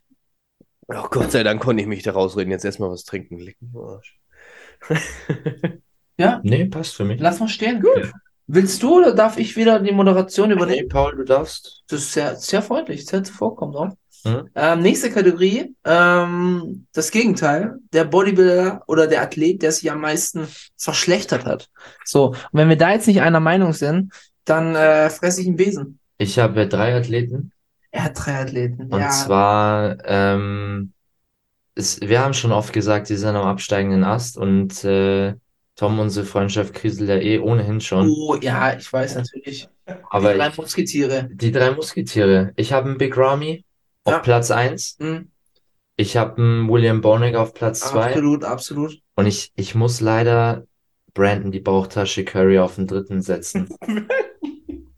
Brandon, die Bauchtasche Curry. Gehe ich mit allen drei mit. Also ich habe nur Big Ramy tatsächlich, aber du hast ja auch auf Platz 1. Kleiner Take nebenbei äh, oder dazu. Ähm, ich finde, und das habe ich mir sogar doppelt und dreifach unterstrichen, ich finde nicht, dass es Big Ramy ist. Wisst ihr warum? Weil ich finde, dass der Abfall vom Vor, also jetzt vom letzten, vorletzten Mr. O zum letzten Mr. O nicht so krass war. Das ist aber eher dann so ein Thema, hatte dann vielleicht beim vorletzten Mal schon äh, verdient, äh, Mhm. hatte da überhaupt verdient gewonnen. Ich finde nicht, dass er sich so krass verschlechtert hat. Ich finde, er war vor zwei Jahren schon nicht mehr so gut. Mhm. Deswegen habe ich ihn dann nicht, aber mit, Okay, ja, wen, mit wen, wen hast du? ja, die anderen beiden Musketiere und mit, natürlich habe ich auch die Bauchtasche mit dazu geschrieben. Selbstverständlich. Ja, komm, ko- ich glaube, kommen wir dieses Jahr leider nicht drum rum. Also ich, ich fasse es mal einfach kurz in Worte zusammen. Sie sind alle drei atrophiert, irgendwie schmaler geworden, irgendwie verwaschener. Verwaschener trifft Sehr Mus Muskel. Muskelansätze haben sich angefangen aufzulösen, Mhm. auch sehr schlecht geladen, also nicht so prall. Ich, ich habe also durch die Reihe durch, alle drei, fand ich, dass die, also äh, Brandon vorne ran, der war irgendwie, das sah komplett überladen aus, Mhm. aber so auf die schlechte. Art und Weise. Ja. Ja, und ja, auch gerade so, dass du die Muskel, du merkst, dass die so vom, vom Absatz, äh, Ansatz her sich zurückentwickeln, Midsections nicht mehr so schön. Einfach, ja, einfach nicht mehr schön. Alle drei nicht mehr. Ja. Überhaupt nicht negativ gemeint, aber irgendwann ist die Zeit auch halt einfach vorbei. Und bei den drei kommt sie jetzt. Ja, Das ist, so ein, so ein bisschen was von so einem John Rambo-Film.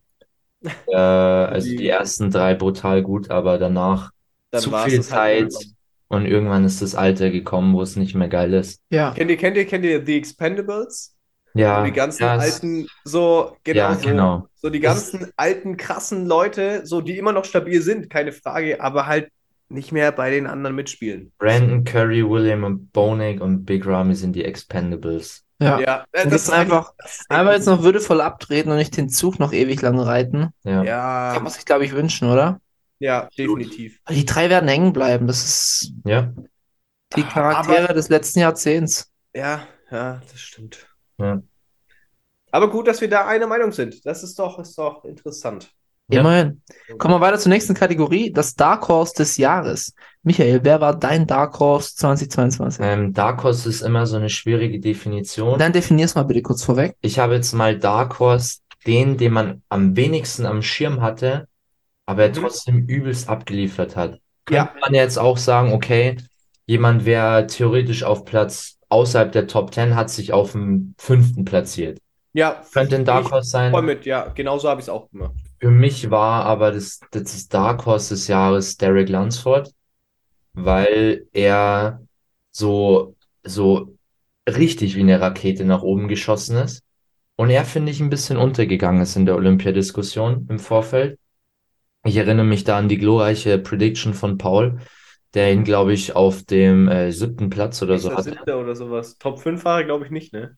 Und ja, deswegen für mich Derek Lunsford, Dark Horse des Jahres, übelst abgeliefert. Stehe steh ich nach, nach wie vor zu dieser Prediction. Mhm.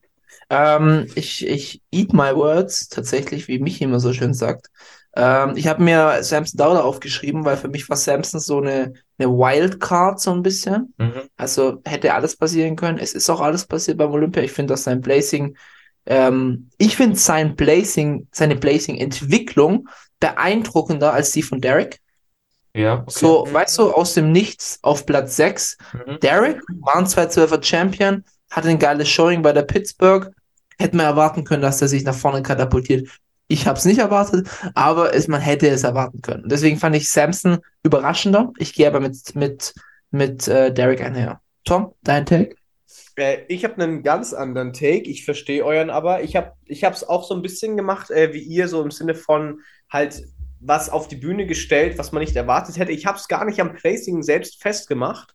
Mhm. Ähm, ich habe mir Breon Ansley aufgeschrieben, weil ich Ja. finde, dass ich bei Welten, bei Welten nicht gedacht hätte, dass er gerade in seinem letzten Classic Physik-Antritt nochmal so ein unfassbar geiles Paket hinstellt. Aber wäre das dann nicht eher was für eine Kategorie wie beispielsweise die größte Überraschung?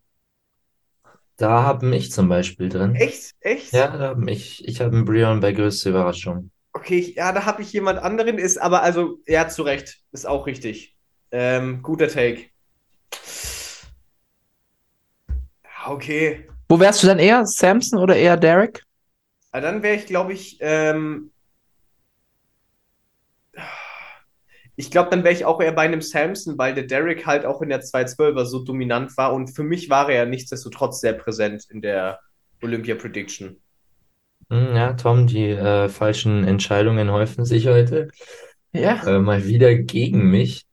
äh, nee, aber ja, also wenn ich jetzt recht überlege, ich glaube, Samson ist tatsächlich auch der bessere Take in der Kategorie. Ich sag's halt einfach nur, weil, weil, weil Derek, Derek war zu erwarten. Ja, und er Ja. war halt Mr. O im Vorjahr. Stimmt. ja, und halt sehr dominant. So, nichtsdestotrotz, und, und man hatte halt schon den Hardy, der immer vorne mitspielt. Also da war schon mal Mhm. klar, dass die Größe halt überhaupt nicht relevant ist, quasi. Für mich ist zum Beispiel eher ein Patrick Moore für die Arnold Classic ein Dark Horse als ein Sean Clarida. Weil man nicht weiß, was kommt, so ungefähr. Ja. Ja, So ein bisschen, hm, okay. weil Dark Horse können in, in alle Richtungen gehen. Ich meine, in unserem Beispiel ging es in eine gute Richtung, aber.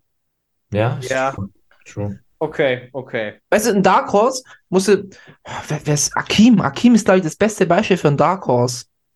Wenn der kommen würde, bam, der würde sofort Platz 6 beim Olympia, war er ja vor zwei Jahren. Ich glaube, das All-Time Dark Horse Cedric McMillan. Also Ja, ja, die, ja. dieses Dark Horse in Person. Ja. Die, die, ja, die Guter Take, ja. Okay, aber dann, äh, ja, dann, Personifikation. Dann, dann, ziehen wir, dann ziehen wir schon mal meinen Brion Ansley Take äh, zur größten Überraschung. Ja, ist bei mir auch. Ist auch die nächste Kategorie, größte Überraschung. Prion Ansley zweimal.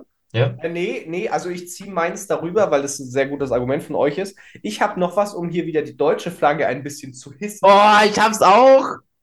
Aber warte, jetzt ist die Frage, wen, weil ich habe nämlich zwei Namen da stehen. Okay, du zuerst. Ich habe einen Enrico Hoffmann da stehen wer noch? und einen Roman Fritz. Yes, yes, Roman.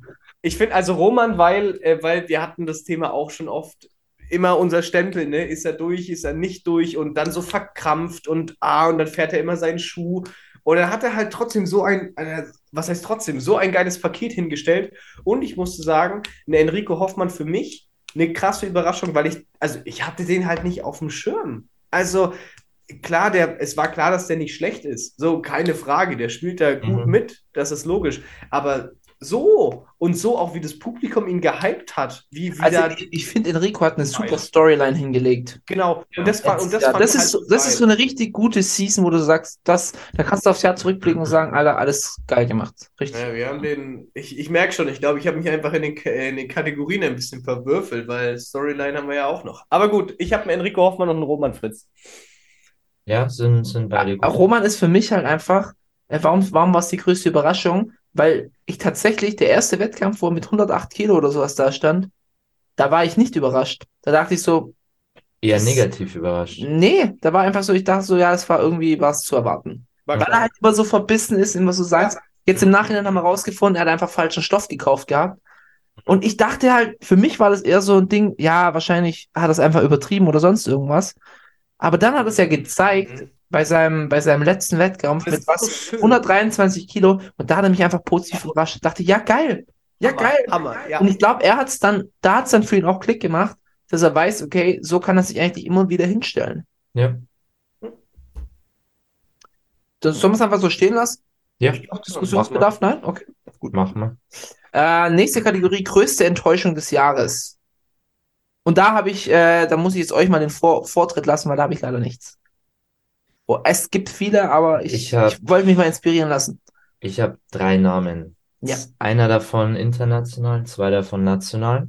Mhm. Also ich glaube, der eine ist, ja, doch, ich glaube, da kann, den würde der auf jeden Fall unterschreiben.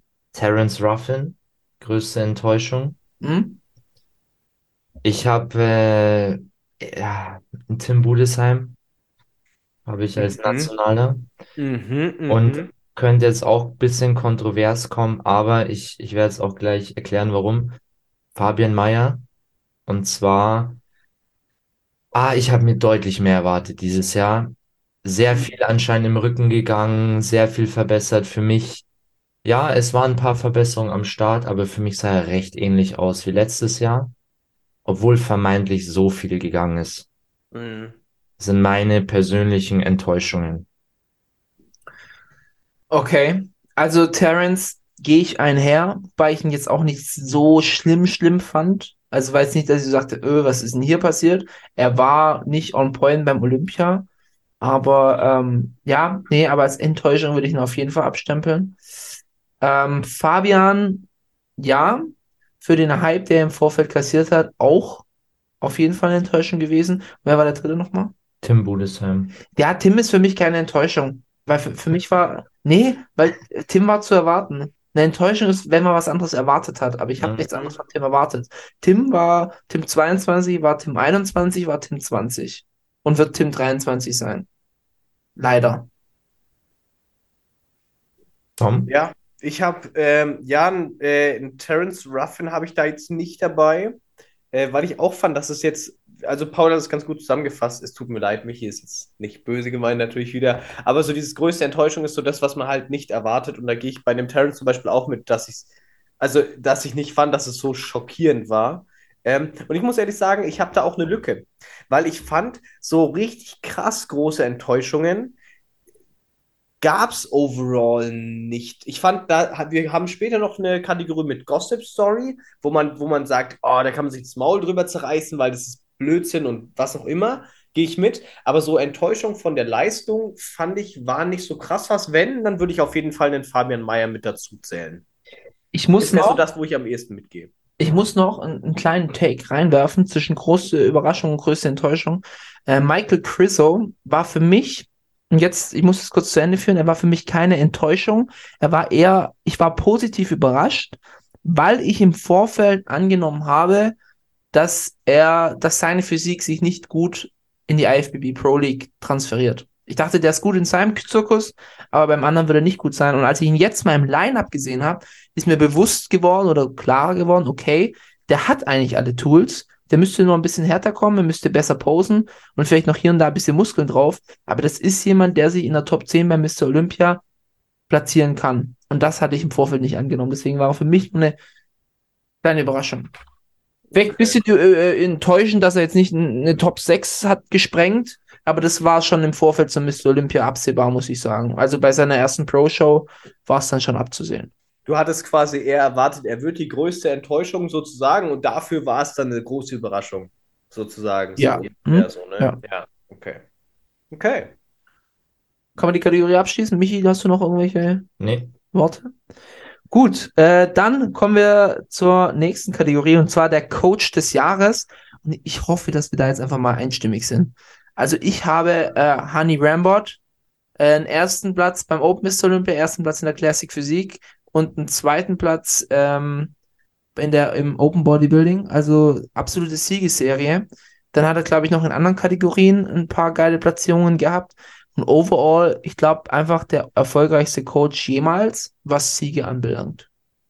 Und ich fand, ich habe ihn auch mal von der anderen Seite kennengelernt gehabt, also so in den, in den Vlogs, wo ich so dachte, okay, scheint ein echt auch, äh, also ein, der richtige Coach für einen Athlet zu sein. Also sowohl herzlich als auch extrem wissend, aber auch ernst und auch ähm, professionell. Sehr, sehr professionell. Und das musste man hinkriegen. Das, was er Mr. Olympia auch geleistet hat, da muss erstmal vom, vom Handling her Stefan Kienzel oder andere Coaches hinkommen. Das hat er super gemacht. Und da riesen, riesen Hut, Hut ab. Ja, da würde ich sagen, nothing to add. Oder Tom? Ja. Mich hast du jemand anderes? Bei mir auch Hani Rambot. Ich habe noch einen Coach des Jahres des, der Herzen.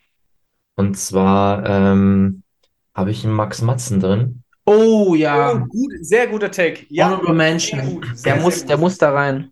Da gehen wir alle mit. Sehr Ich gut. war, ja. ich war schon lange ein Befürworter von Max und mich freut es, dass er dieses Jahr als Coach abliefern konnte. Und vor allem Enrique Hoffmann natürlich Aushängeschild gewesen, aber auch äh, bei Roman mitgeholfen, maßgeblich auch mitgeholfen, würde ich sagen, zur, ja, zur Verbesserung. Ist einfach gut, man gönnt's ihm einfach so. Ja, ja, und voll. Er, er trumpft auch mit äh, Wissen und mit Praxiswissen, sagen wir es mal so. Ja. Nee, macht er gut. Also ich, ja, Sehr guter Take. Ja, ja, ja. gut, Perfekt. Lass mal so stehen. Nächste Kategorie ist der beste Poser. Ähm, Tom, da darfst du gleich mal einsteigen. Ja, äh, nichtsdestotrotz, nichtsdestotrotz, oder wie? Trotz der Platzierung, äh, für mich ein Terence Ruffin. Facts, finde ich. Also, dass da vom Posing da jemand rankommt, bin ich der Meinung, dauert noch ein bisschen. Irgendwie finde ich einen Logan Franklin auch interessant. Ich meine, wir haben ihn jetzt auf der Olympiabühne nicht gesehen. Ähm, aber von seiner, er ist halt ein sehr arroganter Charakter so. Die Ausstrahlung ist aber trotzdem halt dann sehr präsent auf der Bühne. Aber nichtsdestotrotz für mich ein Terence Ruffin. Ende aus. Michi? Ich äh, wäre auch bei Tom. Ich habe einen Terrence jetzt mit Absicht nicht mit reingenommen, weil es so ein bisschen in Anführungszeichen langweilig ist, Hm, weil ja, Terrence irgendwie fast, halt immer das Ding holt. Ähm, mir fiel die Kategorie tatsächlich brutalst schwer, weil für mich keiner so massivst raussticht, äh, sticht, was Posing angeht. Ich habe jetzt, wie gesagt, ich, ich stehe da nicht 100% dahinter, aber ich, ich finde nur es ganz nice und deutsche Flagge nach oben, habe ihn reingeschrieben. ja. Auch wenn mir bewusst ist, dass ein Terrence nochmal eine Schippe drauf ist. Aber fiel mir ein bisschen schwer, die Kategorie. Ähm, okay, ich habe es ein bisschen anders betrachtet. Terrence ging mir natürlich durch den Kopf, aber bei mir blieben, blieben zwei Leute hängen. Der erste ist äh, Nick Walker, weil er es so gut schafft, seine Masse zu präsentieren. Ich finde es immer wieder beeindruckend, wie gut er in den Posen steht. Ähm, deswegen finde ich ihn für, für seine. Für, es geht ja immer darum, wie gut post du für deine Umstände und da ist er enorm gut. Und ich habe tatsächlich noch einen Chris Bumstead mit dabei. Aus dem einfachen Grund, weil zu, bei mir gehört zum Posing auch noch ähm, die Stage Presence dazu. Mhm. Und wie du was machst und wie du dich auf der Bühne verhältst und wie du dich da darstellst. Und er hat einfach die Posen im richtigen Moment gehittet, aus dem richtigen Winkel, richtig gestanden.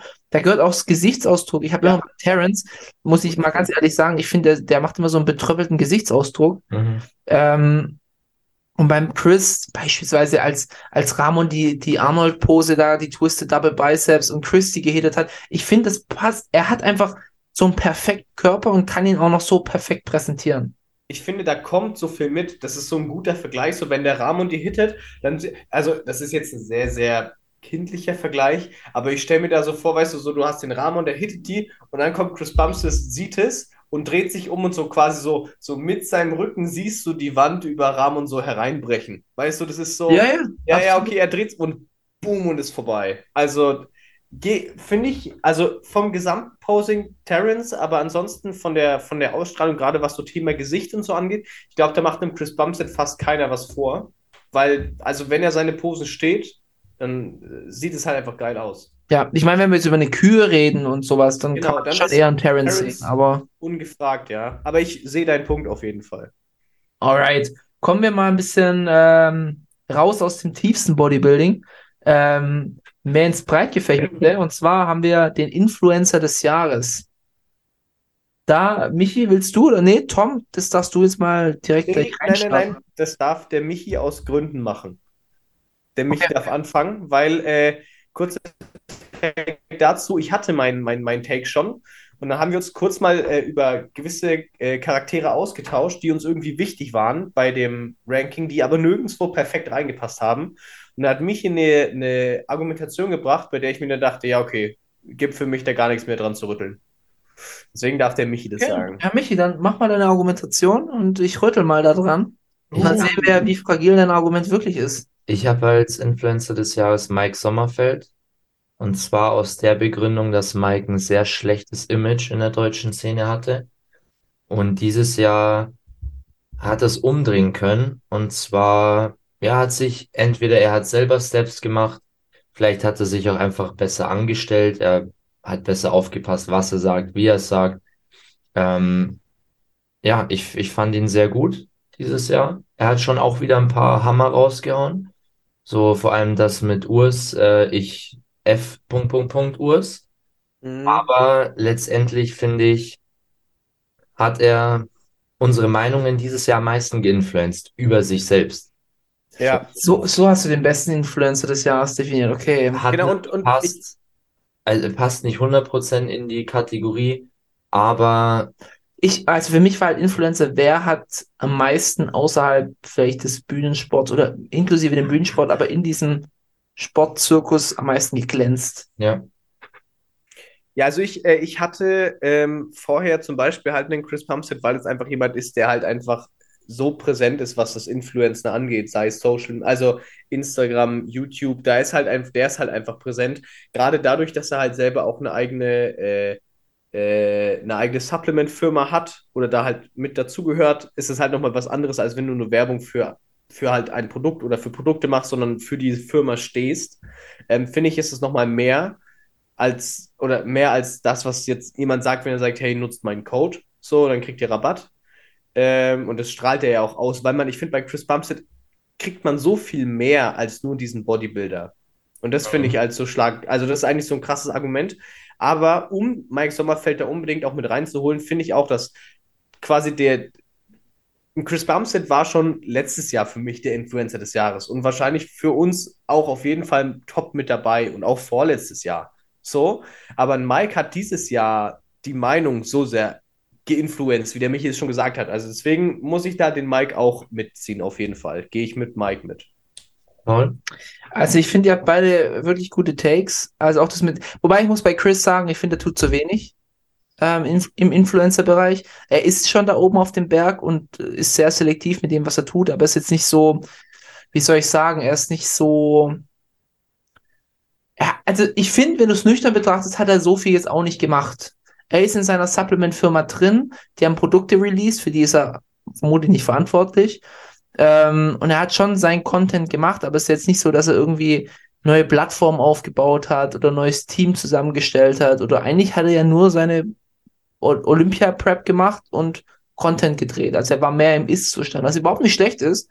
Er ist sehr, sehr sch schön in seiner Authentizität, die er im Internet hat. Aber ich finde, da ist in die Richtung einfach nicht so viel passiert. Und ich habe jetzt, ich habe jetzt einen wilden Take. Ähm, für mich ist der Influencer des Jahres tatsächlich Brosep.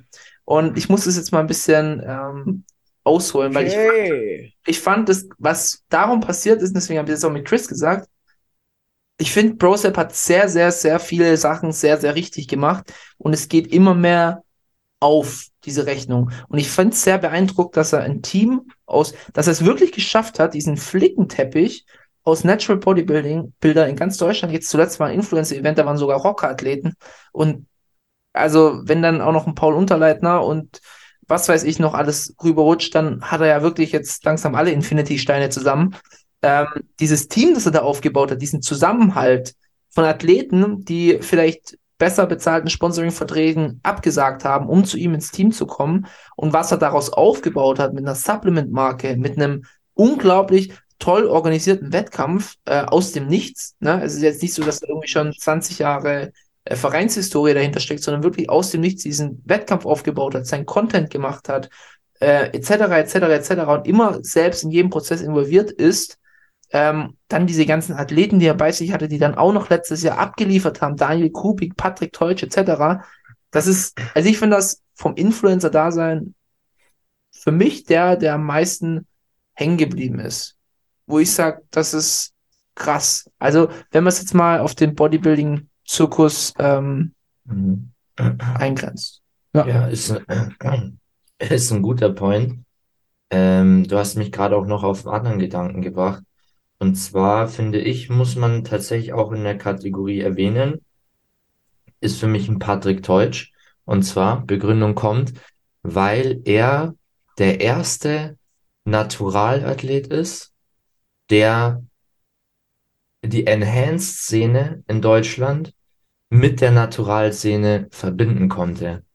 Beispielsweise ein Training mit, klar, mit Tim Bodesheim hat auch schon Daniel Kubik trainiert, aber ich finde, Patrick hat in der, in der Enhanced-Szene eine sehr große Akzeptanz in Deutschland. Ja, und es gibt keinen enhanced guten Bodybuilder, der ihm den Naturalstatus ab, Genau, abzweigt. genau. Und, Mhm. und er ist in aller Munde im Enhanced-Bereich. Urs, ich, ich denke jetzt vor allem auch an so einen William, der viel, viel mit Reactions und so weiter.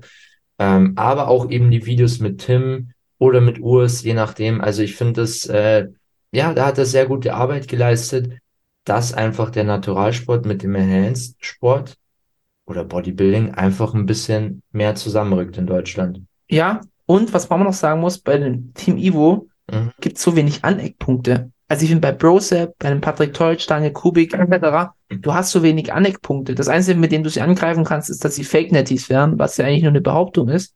Aber sie sind so, weißt du, wie ich meine? Sie sind so, sie haben nicht viel Angriffsfläche. Ja, Was ja eigentlich auch schon für einen Influencer spricht. ja, Alright, sollen wir, das- sollen wir das Kapitel abschließen? ja. Gehen wir weiter und zwar zur Storyline des Jahres. Da, äh, Michi, darfst du gleich mal weitermachen. Was war für dich die Top-Storyline des Jahres? Also Storyline heißt wirklich eine, eine Geschichte, wo wir so sagen, wir gucken uns die an und sagen, boah, das war jetzt sehr befriedigend, dass das so stattgefunden hat. Es Mm. tut gut, das zu sehen. So. Hm? Ich habe Storyline schon auch so verstanden, aber ich habe so ein bisschen, ich, ich, ich nenne einfach meinen, Na- meinen Namen. Er ist vorher schon gefallen. Und zwar habe ich Roman Fritz als Storyline des Jahres, einfach weil sehr viele Ups und Downs dabei waren. Und ich es sehr schön fand, dass bei den anfänglichen oder nach den anfänglichen Downs auch der Weg wieder nach oben ging und Roman wieder am Ende der Wettkampfsaison ein gutes, sehr gutes Standing in der deutschen Szene als auch in der internationalen Szene, Szene sich erarbeiten konnte. Und äh, fand ich eine, eine nice Storyline. Einfach weil auch viel Struggle dabei war. Persönlicher Struggle sowie auch Performance Struggle. Und am Ende das Ganze doch dann wieder gut aufgegangen ist. Mhm. Tom? Guter Take, habe ich auch. weil ich, ähm, weil ich ihn eben auch äh, bei größte Überraschung hatte. Und dann geht das so ein bisschen mit einher, so ein bisschen, Mhm. weil man ja am Anfang dann irgendwie die Story verfolgt hat und denkt, okay, es wird nix, auf gut Deutsch gesagt. Und dann ist natürlich eine Überraschung, wenn es dann richtig was wird. Und gerade eben, weil ich ja auch erst so über das letzte Jahr so ein bisschen in das Roman-Fieber von euch beiden ein bisschen mit reingekommen bin, habe ich ihn dieses Jahr klar mehr verfolgt.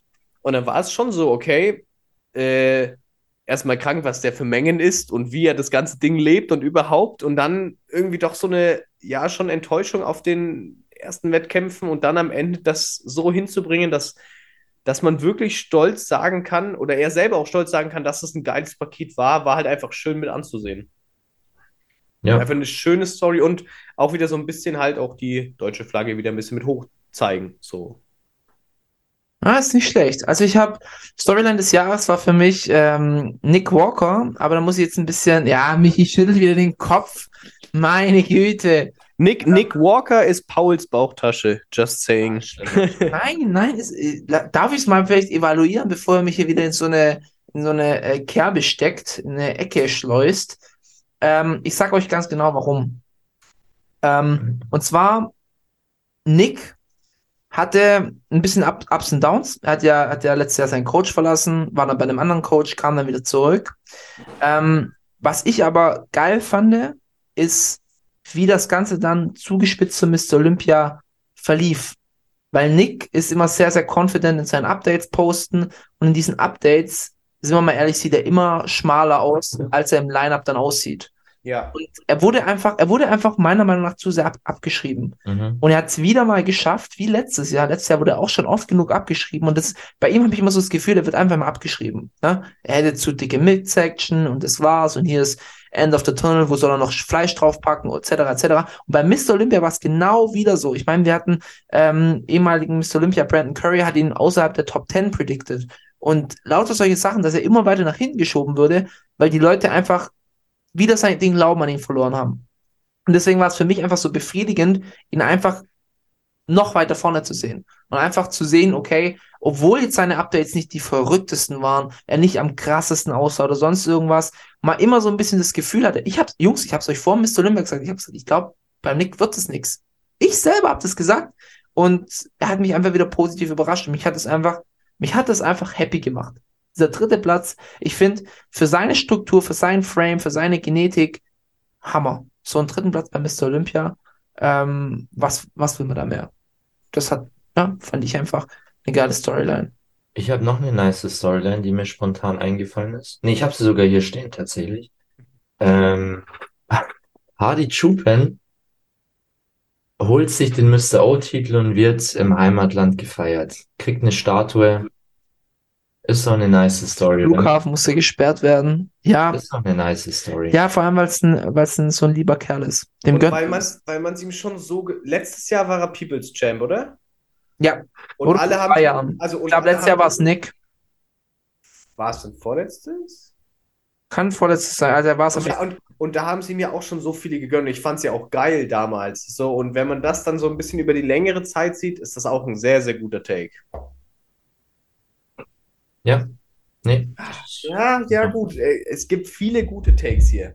Jetzt, jetzt haben wir aber noch eine, eine geile Kategorie. Oh, ist jetzt so. Jetzt kommen wir zum Gossip. Gossip? Story des Jahres. Die Äh, Tom, eigentliche Frage ist doch, wer hat hier mehr Namen stehen, oder nicht? oh ja, boah. Ich Ja. habe ich hab nur einen stehen. Ich hatte tatsächlich nur einen stehen. Aber ähm, Tom, fang doch du einfach mal an. Okay. Gossip ist doch dein Themengebiet. Gossip, ja klar, ich, hier Gossip. Also, ich hau doch einfach mal drei Namen raus, oder? Äh, Blessinger Bodeboo, Lionel Bejecki und Janis Kara. Oh Gott, ich habe Blessing nirgendwo untergebracht. Ich habe ihn bei einer anderen Kategorie. Ja, jetzt kommt er mir auch. Oh ja, natürlich. Ja, ich habe ich hab in der an ich weiß, wo ihr ihn habt und ich habe äh, da einen anderen. Was war dein letzter Name? Janis Kara. Ja, Janis war es bei mir auch. Absolut. Nice Absolut. Take, Ich habe es mir so gewünscht, dass endlich mal bei irgendeiner Kackpratze mal der Doping-Test positiv ausfällt. Bei mir ist es der, aber ich, ich, der Punkt Janis ist besser. Äh, Ich habe der Beef in der Classic Physik der deutschen Athleten, finde ich so ein bisschen Gossip-Shit irgendwie. Hm. Ich der was? Der Beef? Ja, so dieses Blockieren, der eine redet nicht mit dem, Oh ja. alle möchten auf Friede, Freude, Eierkuchen machen, aber keiner tut was Aber dafür. ist halt nicht so, ja. Das ist so ein Da, bisschen. da muss ich mal sagen, da ist der Natural Bodybuilding Sport besser. So Ja. viel besser. So viel besser. Ja, ist gut. Nee, aber Jannis, also Jannis war für mich mein Take, weil einfach, also Leute, hört euch nochmal an, die Akte Jannis Kara. Wir haben uns so drüber. Und ich habe ich hab, ich hab mich sogar bei meiner Freundin drüber aufgeregt, die nur wegen mir was mit Bodybuilding zu tun hat. So, und es hat mich so. Ah, nee. Kön können wir jetzt direkt ein Fass wieder aufmachen? Ja, nee, also für mich ist es wirklich die Gossip-Story des Jahres. Das Ganze, was dahinter dran hing mit, mit hier Bro, Bro und wie die damals alle auf Netty gemacht haben, ob sie es jetzt waren oder nicht. Dass dann jetzt so im Nachgang einfach nochmal einer wirklich durch einen Dopingtest durchrattert. Ja, und dann noch diese ganze Story mit den YouTube-Videos und so weiter. Und dann wird's klein geschwiegen und man redet nicht drüber. Das war für mich schon. Ja, nee, das war für mich Gossip vom Feinsten. Aber ein Lionel Bianchi muss man trotzdem hier mit erwähnen, finde ich. Warum eigentlich? Ja, wer, was war denn das, was er da hingestellt hat? Also, das war halt. äh, Ja, aber Gossip ist ja für mich eher so, ich meine, Lionel, äh, Lionel war vielleicht eine Enttäuschung, aber ich würde es jetzt nicht als Gossip bezeichnen. Okay, ich habe ich hab's, ich hab's als Gossip nicht als Enttäuschung, weil ich mir eben dachte, dass das nix ist irgendwie. Also, Enttäuschung ist ja was, was man sich vorher erhofft. So, davon wird man ja dann enttäuscht, so ein bisschen. Mhm. Und deswegen habe ich ihn da bei, bei Gossip, weil ich mir, also, Vielleicht auch, vielleicht kann man den Bogen ein bisschen spannen und die ganzen Visa-Stories und so mit reinpacken. ja, guter Take. So, so, ja. Halt, da wünscht man sich irgendwie ein bisschen, also nicht bei allen, das ist natürlich nicht überall, aber bei manchen einfach so ein bisschen halt ein Standing dazu, wenn man halt irgendwas verkackt hat. Also, so, klar, es ist doof und peinlich wahrscheinlich im schlimmsten Fall, aber es ist dann halt so. Hm, hm.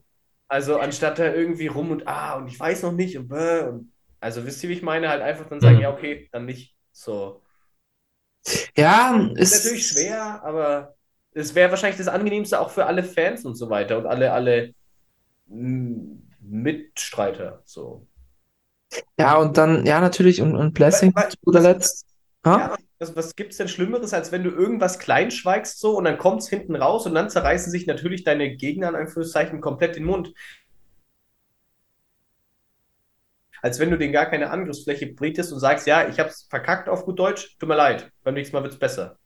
Also wisst ihr, wie ich meine, wenn du halt dazu stehst, ist es deutlich angenehmer, glaube ich, für die ganze Szene und insgesamt. So, würde ich jetzt sagen. Ja, ist ein guter Take. Michi, wie siehst du das? Genauso. Richtig. Alright. Ich meine, ich habe die Argumente gebracht. Ja, stimmt.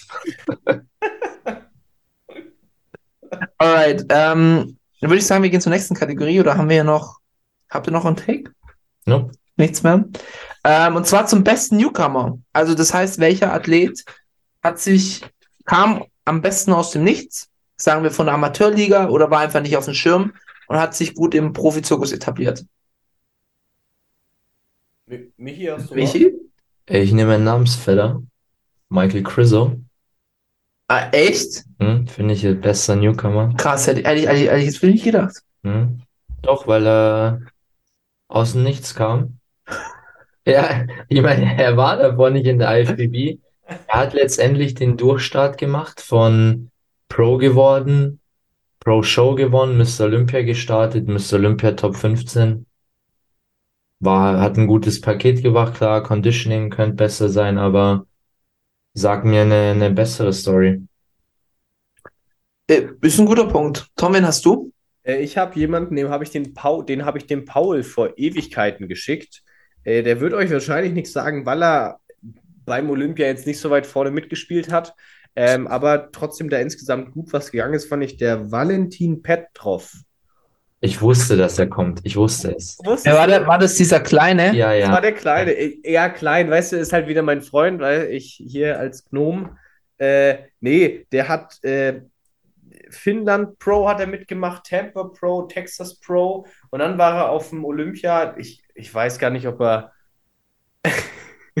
ich weiß gar nicht, ob er auf dem. Hat er den 14. gemacht, 15, 16. Ich weiß nicht, ob er sich platziert hat. Ich glaube aber schon, halt relativ hinten. War aber der Jüngste auf der Bühne und fand trotzdem, dass er halt ein geiles, äh, geiles Paket hingestellt hat. Und ich finde ihn trotzdem nice. Der wird es jetzt nie weit nach vorne bringen, aber ich finde es insgesamt trotzdem geil, dass da so jemand aus dem Nichts kam, den ich persönlich echt, echt gut finde. Okay. Also für mich war es Andrew Jacked. Ja, Ähm, das war auch ein Argument. Ich finde, dass der Ja, auch so vom Blazing sich einfach am meisten nach vorne gebracht hat. Mhm. Hatte zwei geile Showings. Klar, bei ihm hat es auch ein bisschen an der Form gehadert, aber für mich war es jetzt der beste. Ja, guter Take. Ja, ja, stimmt auch. Alright, nächste Kategorie. Bester deutscher Athlet. Ich meine, wir haben jetzt schon über ein paar Namen geredet. Ähm, ich kann mir schon vorstellen, wer da auf jeden Fall ähm, fallen wird. Aber deswegen gleich mal das Wort an dich, Michi. Wen hast du als besten deutschen Äh? Platzierung natürlich Urs. Ist, glaube ich, ganz klar. Mhm, Äh, für mhm. mich aber trotzdem bester deutscher Athlet dieses Jahr. Paddy the Pad Es Teutsch. Paddy die Tasche, auch bei mir, auf jeden Fall. sehr gut. Zu Urs, äh, klar, er hatte auch äh, gute Showings und so weiter. Aber ich fand Patrick, den seine Siegesserie, die sucht Ja. seinesgleichen. Ja, und dann noch die Ja, Pro. Dann die Pro-Card noch am Ende und dann Und der Typ, der Typ, der Typ hat ein Kind.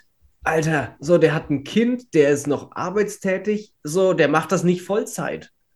Ja, Das Wahnsinn. muss man, weißt du, und, und natural. Also, crazy. Richtig geil. Finde ich Den, auch. hattest du den auch, Tom? Ja, ja, ja. Okay. Also einstimmig. Oh Gott, ich dachte eigentlich, ich hatte da so ein controversial Take. Kommt Nein. so. Nee? Nein, gar nicht. Patrick Teutsch. Sehr cool. Sehr cool. Jetzt kommen wir schon zur drittletzten Kategorie und zwar der Magerquark des Jahres. Der geneigte Zuhörer weiß, dass wir früher über Magerquark und Cincinnati-Momente geredet haben. Und Magerquark ist für uns einfach so, einfach so eine räudige Sache.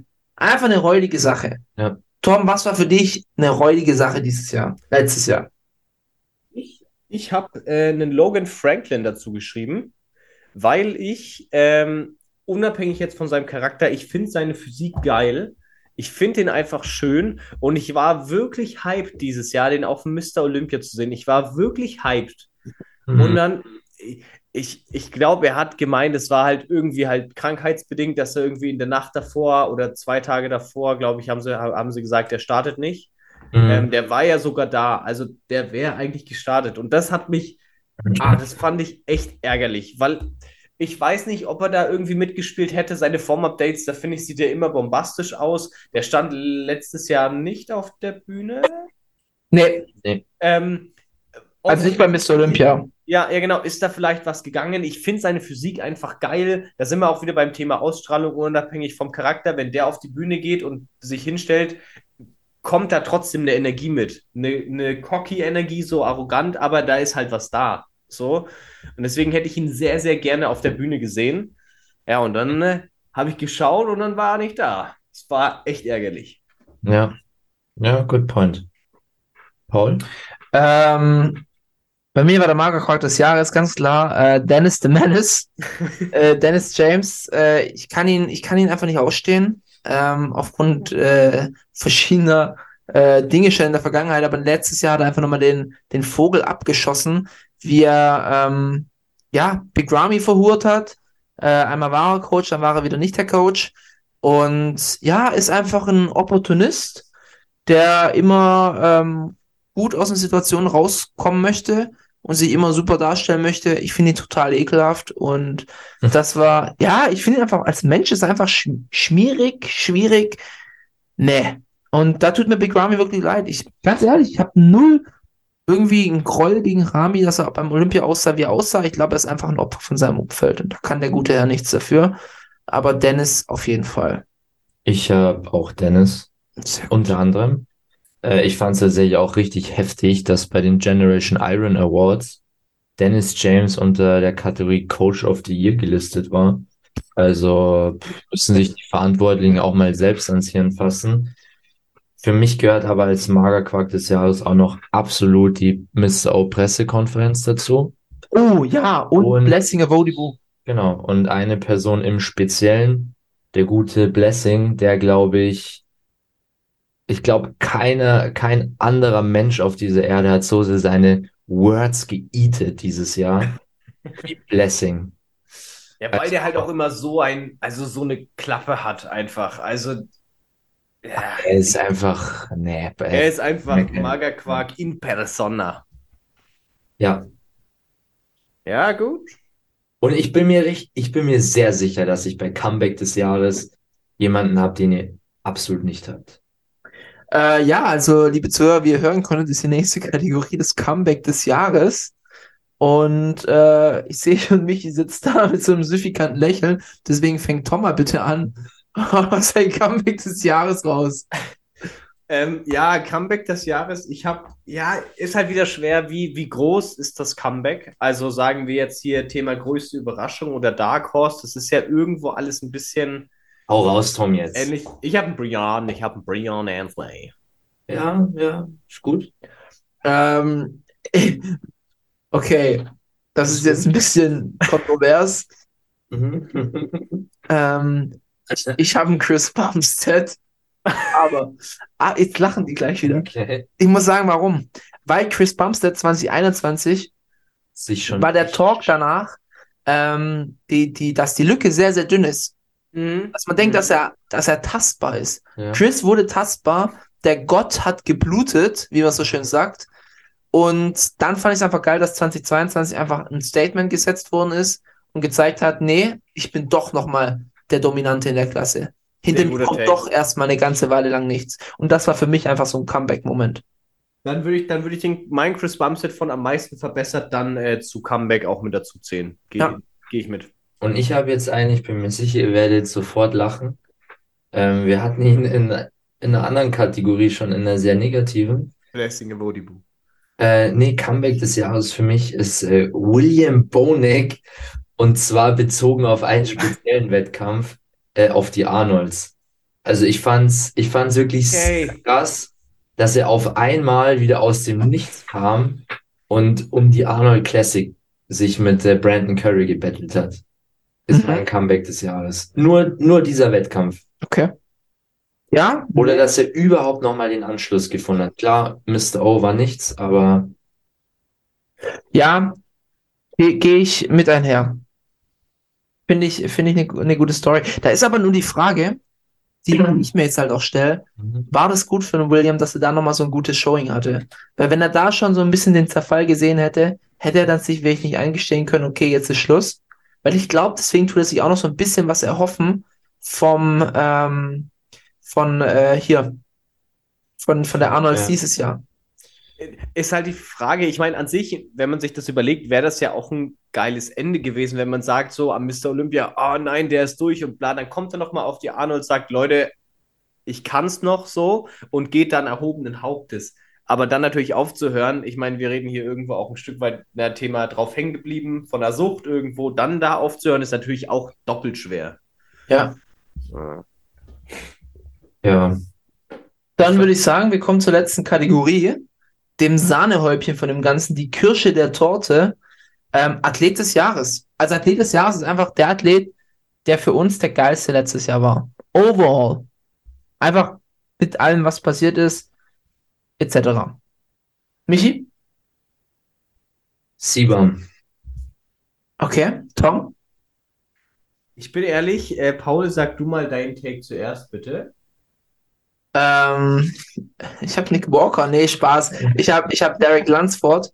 Ähm, hat mir einfach am meisten Spaß gemacht, ihn aufblühen zu sehen letztes Jahr.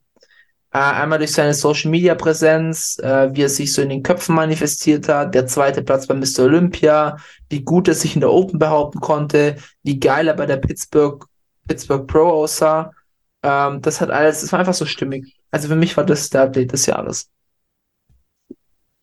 Okay, ich habe nämlich ähm, an zweiter Stelle den Chris Bumstead. Der ist mir nämlich nicht als erstes in den Kopf gekommen, sondern als erstes war bei mir dann doch der Paddy wieder da, Patrick Teutsch. Weiß nicht. Echt overall?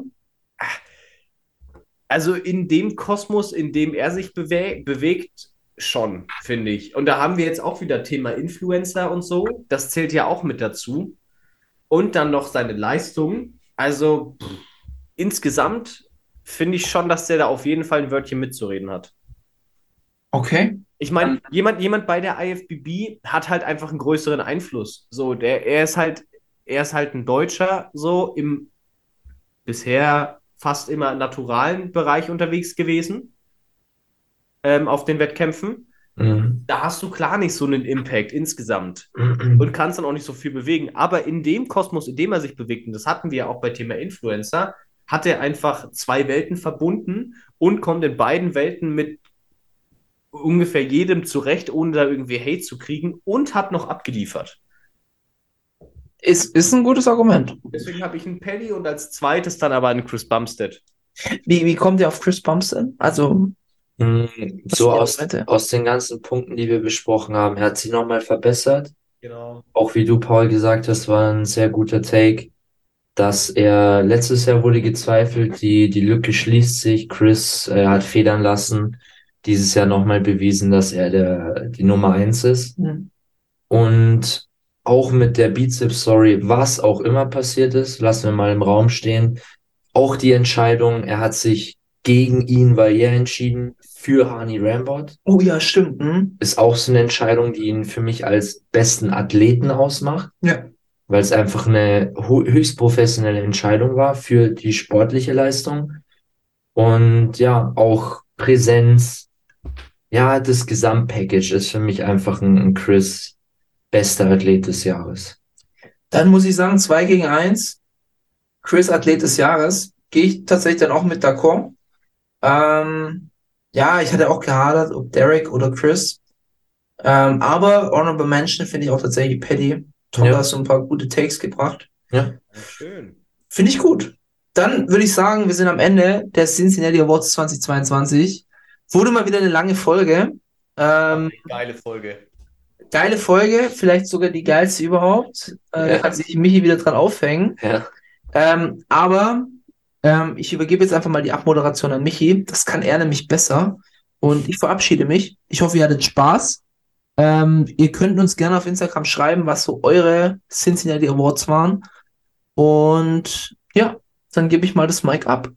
War eine sehr geile Episode, wie Paul gesagt hat, wahrscheinlich die beste Episode all time. Ähm, nee, war eine sehr geile Episode. Ich glaube, war auch einiges dabei zum Mitdiskutieren für euch beim Autofahren, wo auch immer ihr den Podcast hört, beim Spazierengehen. Ähm, auch wahrscheinlich einige Punkte, die wir nicht im Kopf hatten.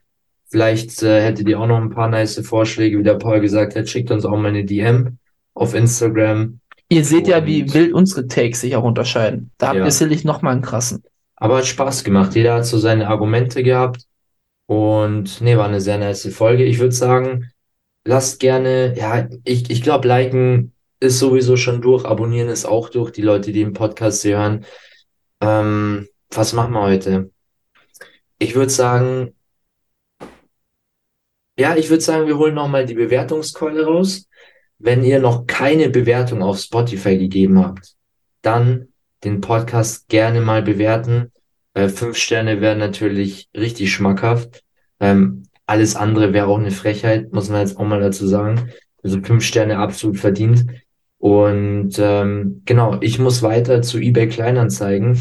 Wenn ihr wollt, dass die Episoden länger werden, weil mich nicht zu eBay Kleinanzeigen Verkäufen sprinten muss, dann supportet uns. Schickt die Folge mal gerne dem Kollegen weiter. Und ich würde sagen, wir hören uns in der nächsten Folge.